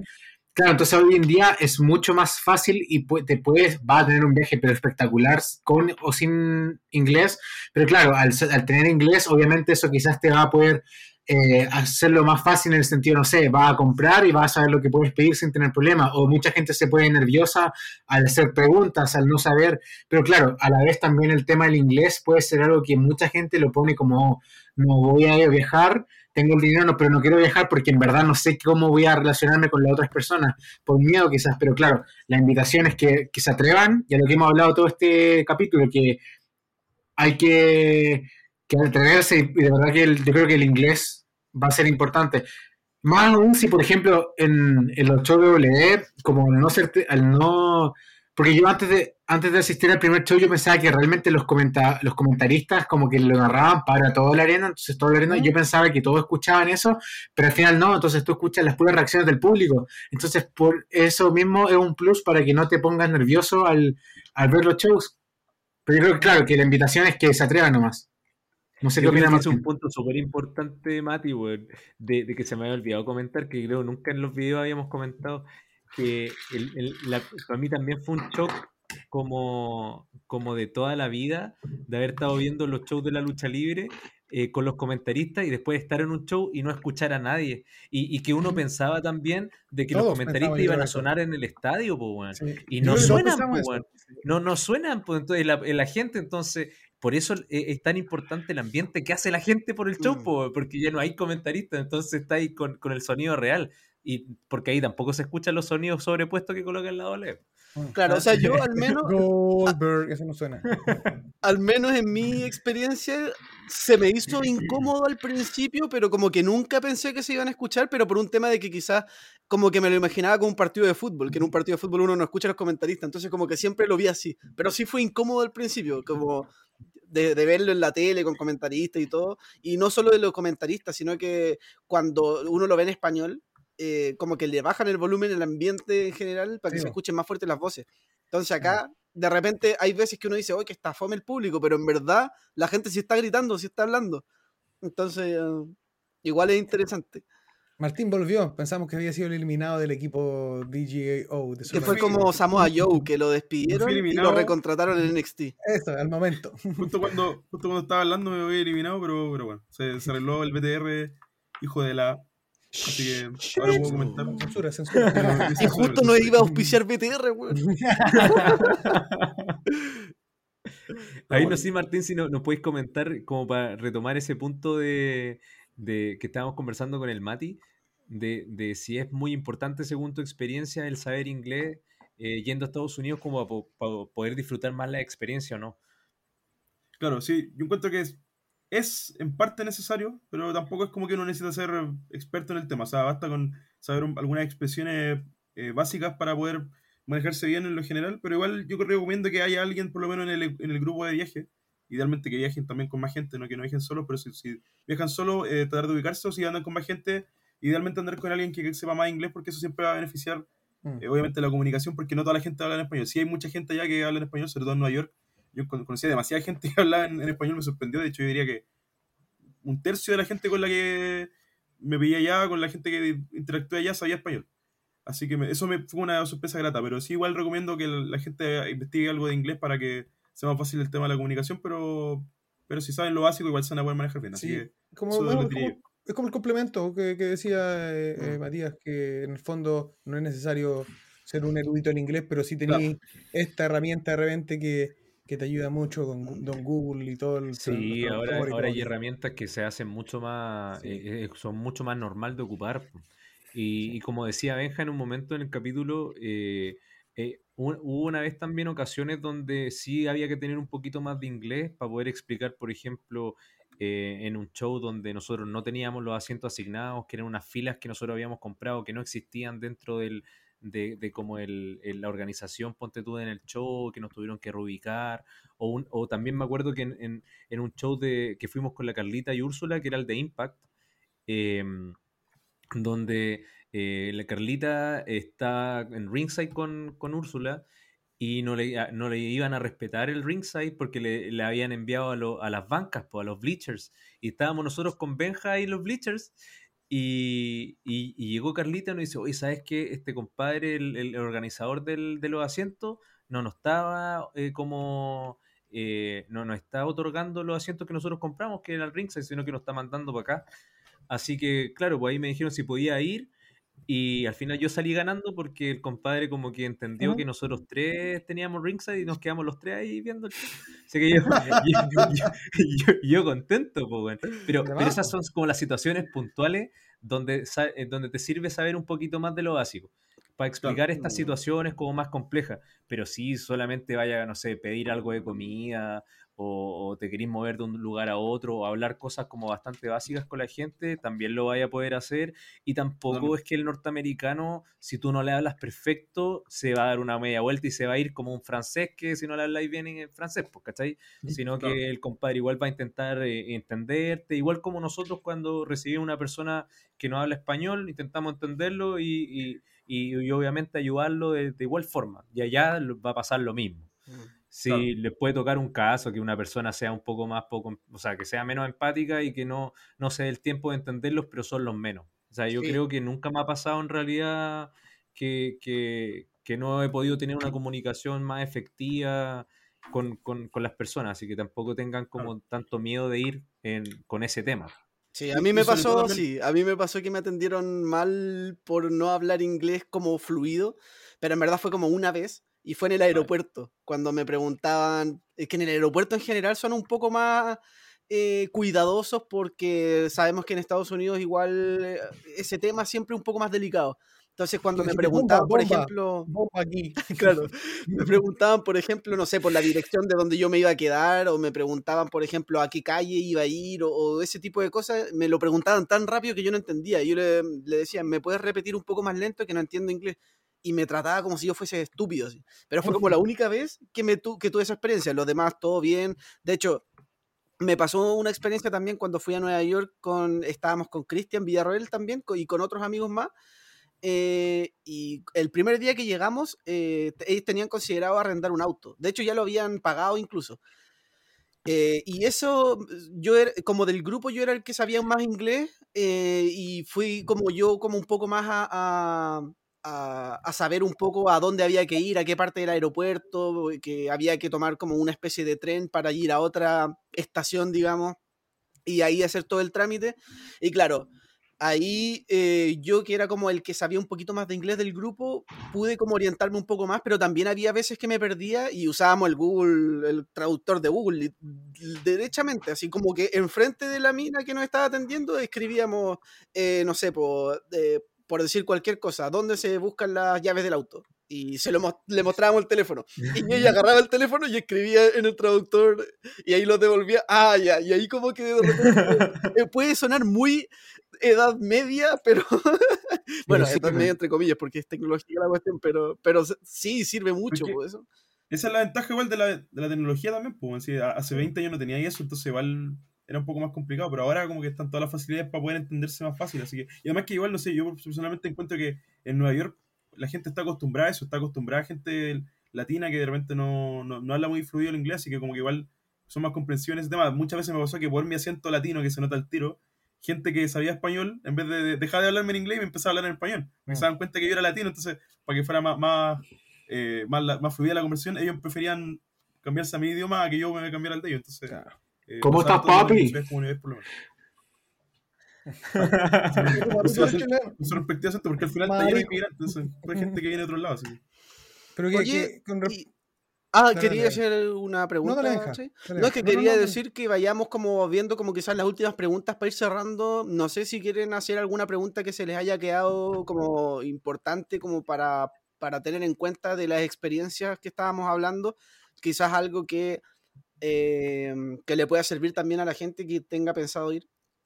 Yo, yo creo que eh, sería importante a ver si es que eh, Martín podría cerrar el punto de, de cuando estaba, cómo regresó a Chile, po, de que se tenía que tomar el PCR con una cierta cantidad de horas anticipado antes de volver y después si tenía o no que hacer algún par de días de cuarentena preventiva.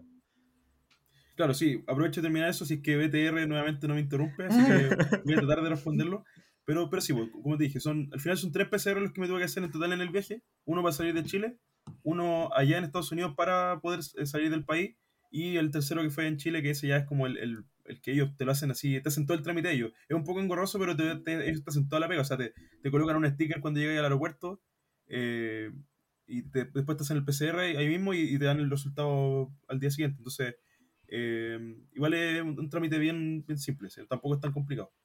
Pero sí hay que estar atento de, de- de tener en, en tu celular acceso obviamente al, al tema de las vacunas, porque te lo piden en la, la aerolínea, eh, que, que uno esté vacunado para poder viajar, y también el tema de los PCR, eso es súper importante. Pero más que eso no, no es mucho, tampoco. Yo pensaba que iba a ser más complicado, la verdad, y no, encontré que no fue tan complejo, solamente hay que tener claro el tema de las vacunas y el tema del- de los PCR. Y teniendo, ponte tú, el PCR negativo al regresar a Chile, eh, después tú puedes eh, eh, moverte libremente o tienes que estar en tu casa un par de días igual. En- actualmente no, actualmente uno se puede mover libremente después de que te den obviamente el resultado positivo de tu test que hiciste, que te hiciste en Chile, porque el test que te haces cuando estás en Estados Unidos o en cualquier otro país para poder eh, llegar acá, ese es como más que nada como de filtro para Mm. dejarte pasar, porque el que para ellos vale es el que te hacía en Chile cuando llegáis. Entonces, Claro. después de ese resultado, uno se puede mover libremente, pero Es si no, como te recomiendan que te vayas a tu casa no. ¿Y el, y el resultado te lo dan el mismo día o tenés que esperar? A mí me lo dieron el día siguiente. Así que, así que como 24 horas más o menos. Ya. Y Oye, Martín, para, yo tengo para seguir eh, un par de preguntas. A ver, dale, dale Mati. ok, Sí, para seguir, creo que para seguir de Chile, Mati, que te escucho Ok. un poco, mm. Sí, tengo un poco de delay. Para seguir de Chile, entonces, cuando tú saliste, eh, las vacunas del PCR 72 horas antes, si tuviste que hacer algo más. Que yo recuerdo en este momento, no, solamente esa- esas cosas, solamente el, el PCR 72 horas, eso es importante igual que dijiste, porque no es como un PCR libre, así que uno se hace, no sé, dos semanas antes, no, pues tiene que ser dentro del periodo de 72 horas desde que saliste del, del país. Eh, y nosotros nos lo hicimos un día lunes, si mal no recuerdo, y llegamos a Chile el miércoles en la noche, así que eran como justo 72 horas, así que ojo igual con eso. Eh, traten de hacérselo como el día previo antes de viajar o, o dos días antes máximo, porque si no puede que haya un problema ahí y, y que puede- no creo que lo- no los dejen pasar por eso, pero sí los van a, a- a dar una, una charla incómoda por el, el tema de los plazos, así que ojo con eso. Pero, Claro, pero sí, eso porque- más que nada, eh, la vacuna y el PCR. Finalmente te podís hacer el PCR a- dos semanas antes y quizás la semana siguiente te contagiaste. Entonces, Ese es el tema No también, por eso sentido. igual son tan rigurosos con el- las 72 horas que dice el mate, así que eso igual un dato importante a considerar. De hecho, yo tengo un par de preguntitas más, pero como cosas cortitas, así como, Sí. eh, primero, el- si es que, ¿qué cosas te van a pedir en el aeropuerto? Así, por ejemplo, yo sé que te piden eh, que tengas ya la dirección de dónde te vas a quedar. Eso sí lo piden. Pero no sé si hay otras cosas, por ejemplo, no sé si te piden que vayas con una cantidad de dinero exacta, si te piden que vayas con, no sé, tarjeta de crédito, si es que es necesario, eh, o o algún documento que quizás estemos obviando.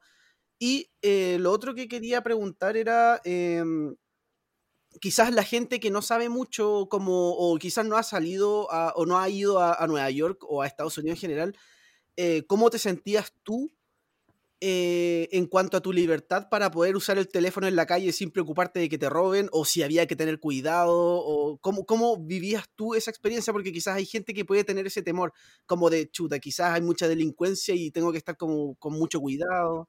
Eso. Ya mira, eh, te respondo lo último primero.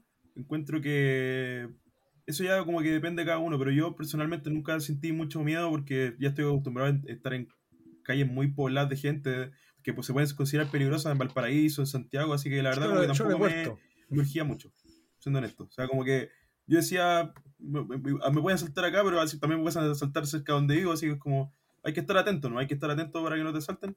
Eh, sí tendría más cuidado en, en, en barrios que de repente son un poco más, como de fama más peligrosos, como el caso de Brooklyn a veces o del Bronx, que, que hay como percepciones de la gente, entonces en, en esos casos yo sí tendría un poco más de cuidado, eh, en, zonas tan turísticas y más como barrios más pequeños. Eh, pero, pero fuera de eso, yo la verdad no, no, no estaría muy preocupado tampoco. O sea, como que es igual que donde uno vive. O sea, en todos lados hay partes peligrosas.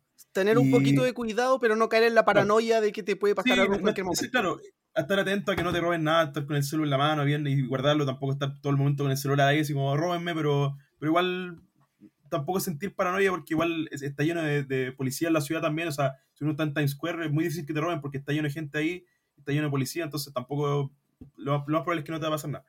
Eh, Ocupar menos el teléfono nomás. Ocupar menos Claro. el teléfono, bueno, y disfrutar más, yo creo que esa es la clave. Sí, también, también hay gente que está pegada al celu y como que yo digo, ¿por qué? Si igual uno tiene que aprovechar de estar ahí, no, no- todos los días uno está ahí en, Claro, en el claro. centro de Nueva York. O sea, yo al menos cuando ocupaba mucho el teléfono era para usar Google Maps, en verdad. Y de repente un par de historias para Insta y, y lo demás era como Google Maps.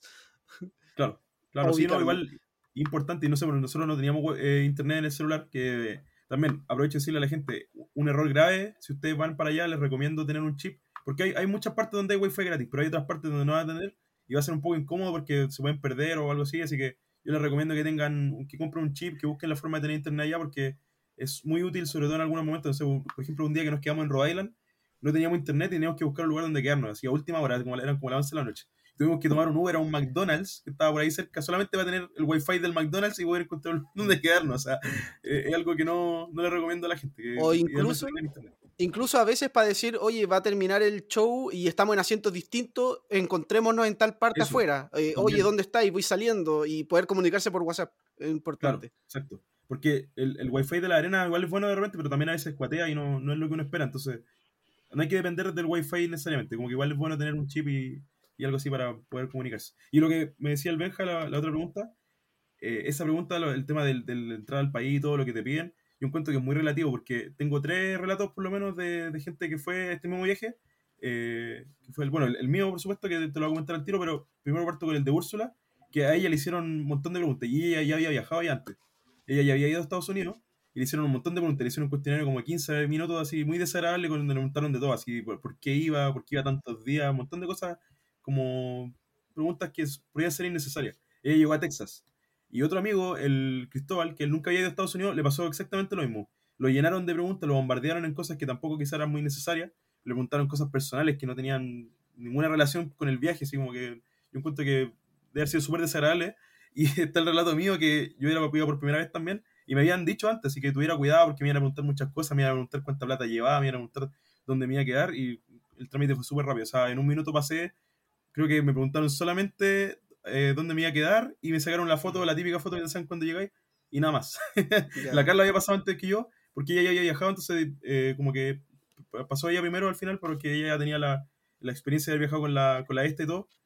Y su trámite también duró como un minuto. O sea, al final yo encuentro que es quién te toca, si, quién- qué policía te toca para hacer el, el trámite, si Igual, es simpático o no, y, y si son muy rigurosos en el Estado también. Así que eso yo creo que es como lo... Como que no te podría dar una respuesta concreta porque como que depende del lugar a donde uno llega. igual para poner en contexto, muchas de, de- de esas ocasiones donde te hacen muchas preguntas, la razón es porque en Estados Unidos son muy cuidadosos con esta política de no dejar entrar a cualquier persona al país, entonces quieren asegurarse de que tú vayas a un hotel o Claro. si vas a ir a la casa de alguien que sepas a dónde vas, porque ellos no quieren recibir inmigrantes ilegales que van y se van a quedar en cualquier parte, y, valga la redundancia, de manera ilegal.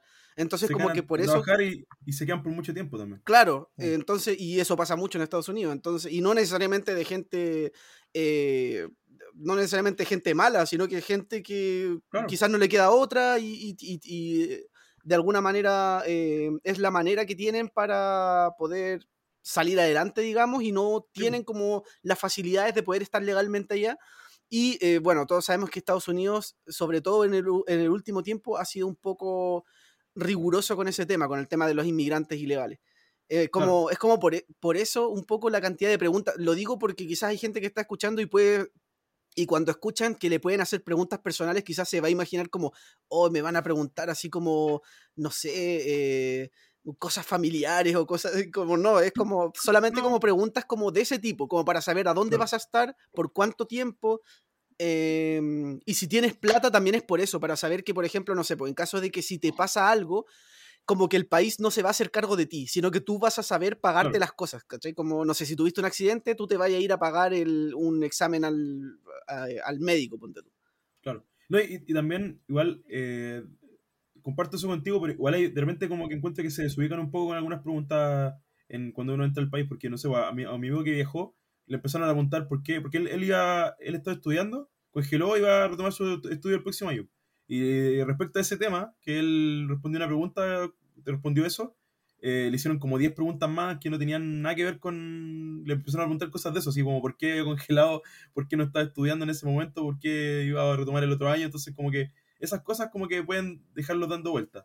Claro, pero Y yo creo que va por el mismo tema, o sea, eh, es súper incómodo y toda la cuestión, pero yo creo que es por el mismo tema. Yo creo que es porque quizás les puede parecer sospechoso que haya congelado y Eso. que haya vuelto y chuta, quizás Eso. este tipo, no sé, algo, en algo puede andar, ¿cachai? Pero en Claro, es- verdad... Es incómodo, pero, pero se entiende. Y al final no te Mm. preguntan cosas de tu familia, te preguntan cosas tuyas y, y- y cosas que igual se pueden entender. O sea, es, es engorroso, pero, pero sí, eh, entiendo lo que hay. Al final es algo necesario porque tienen que filtrar. Pues, el tema de la inmigración ellos lo tienen que combatir día a día, así que igual entiendo de cierta forma el- ese tema. Claro, de, de hecho, bueno, obviamente siempre te puede tocar un buen descriteriado, que un buen pesado, eso eh, Sí. te puede pasar, como también te puede pasar alguien que sea súper ligero y como a ti que te dejaron entrar casi al par de minutos y chao. Es que fue, fue, fue, fue hasta chistoso porque estuvieron como tres meses diciéndome, weón, te van a huear, te van a preguntar de todo, vaya a estar cinco minutos, o sea, 15 minutos ahí, 20 minutos te van a tener. Eh, no sé si conocen a, a mi amigo el, el Lala, un amigo de la sí. que también ha ido muchas veces. Él, él una vez que fue, lo, lo interrogaron como una hora, pues, y como yo estaba traumado, así dije, ya me van a, me van a bombardear de preguntas acá, pues voy a estar como una hora acá. así. Todo psicoseado. Llegué, pasé y en un minuto ya había salido. Y fui a buscar mi maleta, o sea, como, Como ¿qué aleatorio. pasó? como que todavía no, todavía no entiendo por qué fue tan rápido, pero, pero sí, hay que, hay que tener ojo igual, de repente la- el estado puede ser, o puede ser como la situación, o, el- o incluso lo que dice Benja, puede ser hasta el, hasta el policía que te toque, pero Sí, de hecho, tema como una anécdota así como chiquitita que me, dio mucha risa porque me acuerdo que yo cuando tenía que pasar, la parte que más me dio miedo fue cuando aparecía el policía con el perro que era antidrogas, porque por el olor reconocía. Yo sabía que no tenía nada, pero el perro se veía tan feroz y tan grande que decía, bueno, el perro puede oler algo mal y me puede atacar y ese perro me va a hacer mierda. Pero ese era como mi temor y cuando, cuando el perro pasó oliendo, cuando me pasó oliendo a mí, como que casi que empezaba a transpirar, pero yo sabía que no tenía nada, ¿cachai? Pero Dijo, no huele sé, a mierda el perro y se fue. huele a, a pobre, huele a mierda. este, no. No, pero eso, Mm, olor a no- latino. Olor a latino y olor a inmigrante ilegal. no, eh, no sé si tienen alguna otra pregunta para ir cerrando. No, yo lo único que tengo es como agradecer un poco también a lo que hablaron del tema de, de hoy en día de la, de la internet que nos tiene hoy día reunidos, Juan, porque a pesar de que, de que, se, de que Martín haya tenido estos, estos problemas con una compañía que no vamos a, a- a mencionar de nuevo, eh, nos da la oportunidad de poder conversar de esto, de, de- de aprender de, de las experiencias que, que han tenido ustedes, eh, Matías en, en particular, bueno, y Martín también. Quizás, bueno, en temas de grado uno no puede juzgar nunca, creo que cada uno tiene distintas vivencias, pero son experiencias que nos sirven y que yo agradezco que la hayan compartido acá y que, bueno, agradezco también que podamos estar compartiendo con, con Matías, que está en Estados Unidos, eh, bueno, con Martín, que vuelve de Estados Unidos y que nos comparten su experiencia en base a la lucha y podemos, lo, lo que a mí me gustó mucho de, de esta conversa con Jovers of the World es que desde la lucha tenemos eh, experiencias de vida y experiencias de lucha como tal. Entonces, agradecido al, a- al 100% por, por, por esta ocasión, por esta conversa y ojalá, bueno, ahí vamos a ver cómo se van dando las cosas porque en el mundo de los Jovers siempre todo va cambiando. Así que yo desde mi punto, desde acá, desde mi vereda, desde los puentes altos de Santiago, les agradezco el tiempo, chicos, y, y la apertura para poder conversar con nosotros todos estos temas que, que son, puta, primero que todo, de vida, experiencias de vida y también experiencias de para poder pegarse un viaje como, como todos quisiéramos en algún momento a ver un show de lucha.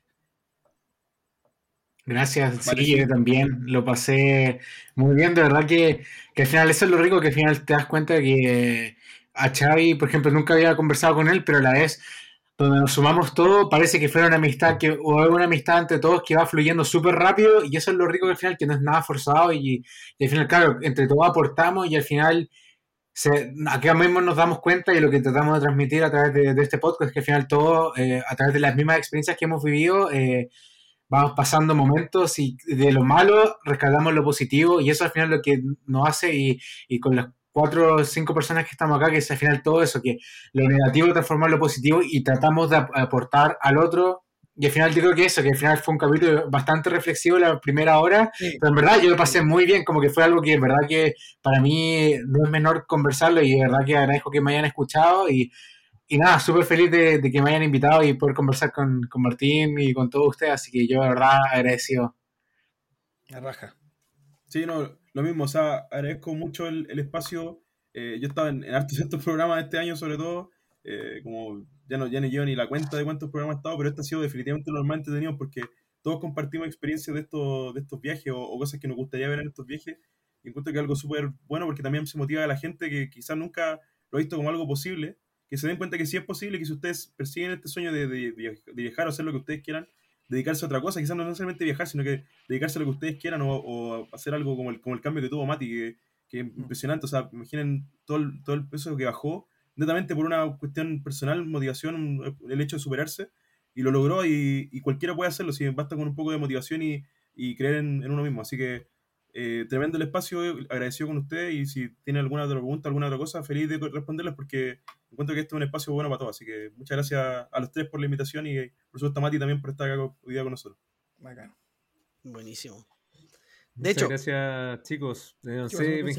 Antes, ¿Me a- antes de cerrar, lo último, lo último, lo último. Quiero que se mojen el potito. Antes de mojo quiero que- no, antes de-. Quiero que digan para la gente que está escuchando, para la gente que está escuchando, ¿cuán- ¿cuánta plata hay que llevar? O sea, ¿cu- ¿cuánto se... Bueno, un poco más, quizás Martín puede quizás contestarle un poco más porque él viajó desde Chile hasta... Bueno, Mati también en otros años ha viajado desde Chile hasta allá, pero quizás Martín tuvo la experiencia más reciente. ¿Cuán- ¿Cuánta plata llevaste? Y si te sobró, te faltó, dijiste, chuta, tenía que haber traído más. Como para que la gente tenga una idea de, ah, esto cuesta ir a un evento de lucha.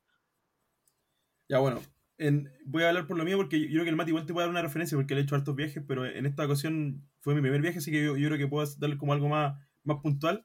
Y yo en este viaje asumo que habría gastado entre 2.500.000 y 2.700.000.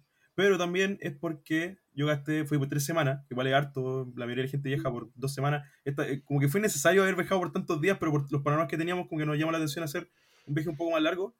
Eh, y gasté harto también porque yo pagué muchas fotos con luchadores. Lo de hecho, algo que también le quería responder a Andrés que me preguntó, eh, que estuve en, esa, en esas convenciones, en el Big Event y en la Rueda de la Comic Con, que son como equivalentes a la red con las convenciones grandes de allá. Y ahí uno se vuelve loco pagando fotos, así que por eso igual yo gasté tanto, o sea, me habría gastado por lo menos un millón de pesos en, en fotos. O sea, si ustedes quieren ir y no sacarse tantas fotos con luchadores o con gente famosa, pueden hacerlo y gastar menos. O sea, ese es un plus nomás que yo le agrego porque a mí me gusta eso, pero ustedes Ya. quieren hacerlo y sin, sin eso, sin tantos, o quizás pagar, no sé, solamente un par de fotos y no, no volverse loco, porque yo pagué como 38 fotos, 37, 38 fotos allá, y más las que hicimos en el hotel de Luis y Dolo, que fueron como 50 más.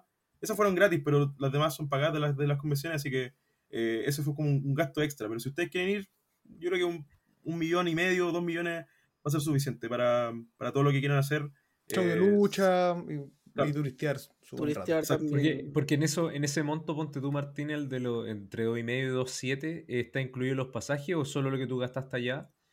Solo pasaje, o sea, to- todo, todo, el, todo el viaje. Todo el viaje. incluido. Pasaje, Ah, ya, el claro. Airbnb que pagamos, que es como un departamento allá que nos salió como 3.50 cada uno, eh, por tres semanas, que igual no era tan caro porque estaba bien ubicado, cerca del metro. Eh, el pasaje me salió como 400 lucas y el resto, cosas de transporte, comida y todo. Pero eso- dentro de esa plata está todo incluido todo. Pero como les dije, como un millón de pesos por lo menos fueron en fotos. Así que si ustedes no quieren claro. pagar fotos con 40 personas como hicimos nosotros, Sí, pues yo creo que es el promedio, es el promedio entre un millón y dos millones en, en- en ubicaciones que tampoco son ringside ringside de, de las Claro. primeras filas. eh, una ubicación que donde vaya a ver bien, vaya a comer bien, tenéis plata para el transporte, para fotos también. Y, y yo creo que para WrestleMania y los eventos grandes generalmente es como ese, esa cantidad. Mm. Claro. Obviamente estamos hablando de pesos chilenos, en caso de que Sí, alguien... claro. Pesetas. Sí, tío. eso es chileno. Pero si, si lo hablamos en dólares, entre 2.000 y 2.500 dólares debería ser suficiente para hacer el viaje. Así que tampoco. Es, es harta plata, pero si uno junta por un año, la hace. Yo, yo me demoré como 10 meses en juntar esas lucas, así que tampoco es tan fácil, pero se puede juntar. Se puede. Sí. Bacán. Claro, yo para AEW em, había gastado 550 dólares por el fin de semana, que fueron como 150 en pasajes. em, me quedé donde un- una amiga, entonces no pagué alojamiento.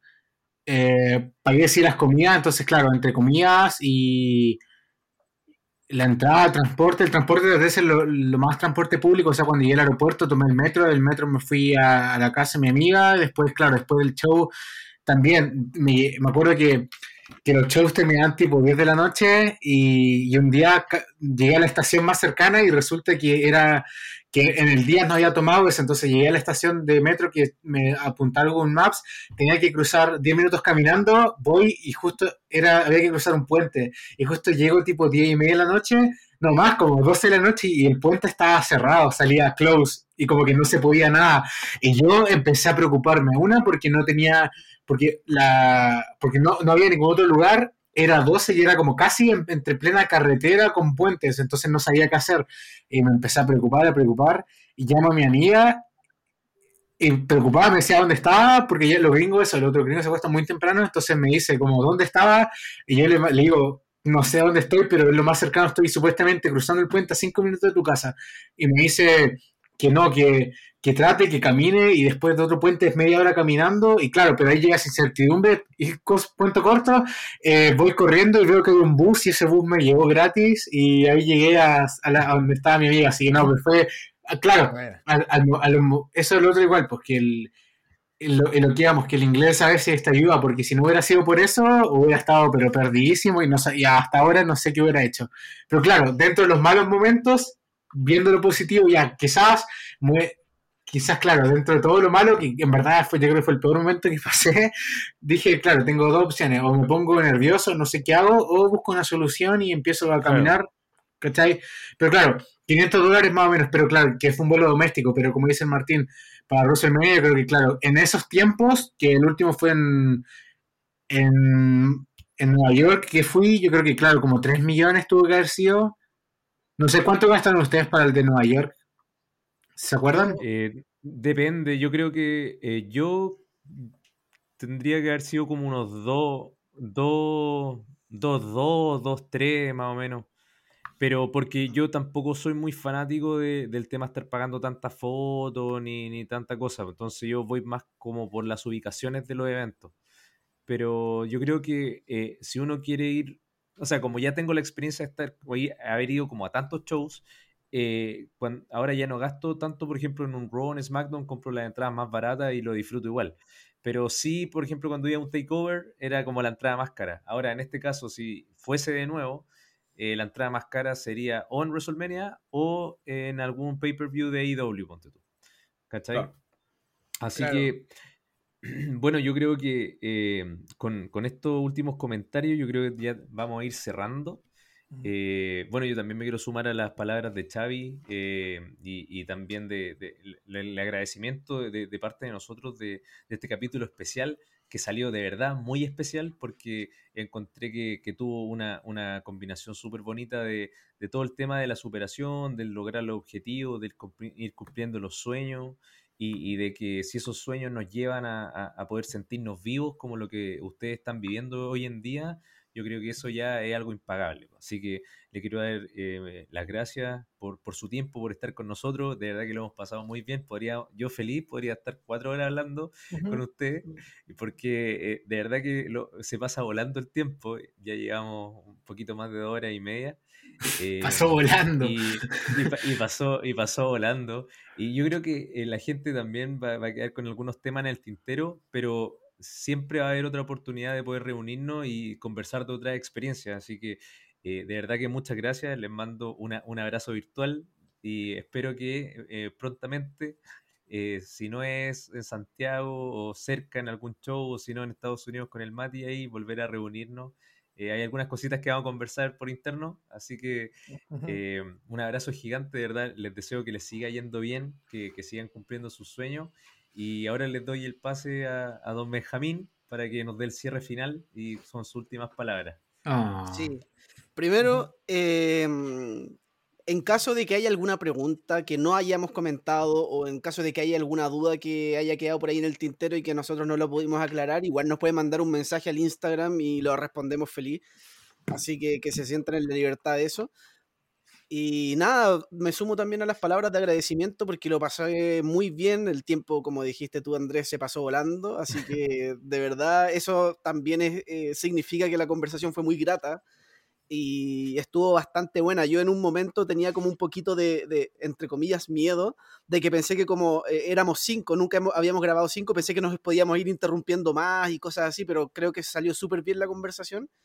Y fue un capítulo muy completo donde, como tú dijiste, hablamos desde experiencias de vida, de cumplir sueños, hasta de datos un poco más informativos y experiencias también para que entre todos podamos ir como enri- enriqueciendo nuestros conocimientos en todo esto.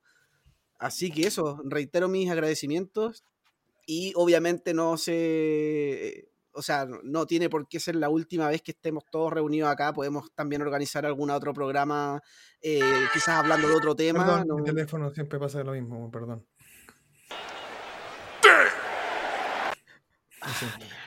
Ya, ya, ahora se me quitó la inspiración. Lo desbloqueo, weón, y, se- y No. suena algo que no sé ni siquiera lo que es. Aquí se nota que no hemos dejado de ser Jovers. Nunca los dejaremos. Vamos a estar overs, pero el alma de Jover se mantiene. Ya, Pero en verdad es eso, simplemente reiterar las gracias y eh, esperar en otro momento volver a hacer algo juntos, eh, con otra temática quizás. em, y Quizá bueno, invitamos a Kurt Angle, ahí por ahí conseguimos Sí, contacto po. de Kurt Angle. eh, entonces eso, eh, pueden obviamente también seguir el- a cada uno en las redes sociales que comentamos en, un, en el principio del capítulo para poder ir enterándose de, de otras cosas y de otros proyectos que cada uno tiene. Y eso, nada más que agregar. Ya he dicho todo lo que tenía que decir. Muchas gracias, Jover del Mundo. Eh, muchas gracias por escucharnos. Espero que hayan disfrutado este capítulo tanto como nosotros. Y nos vamos a encontrar prontamente en un nuevo capítulo de, de Jovers a A Over. Overs. Overs. Nos vemos. Hasta pronto. Bang.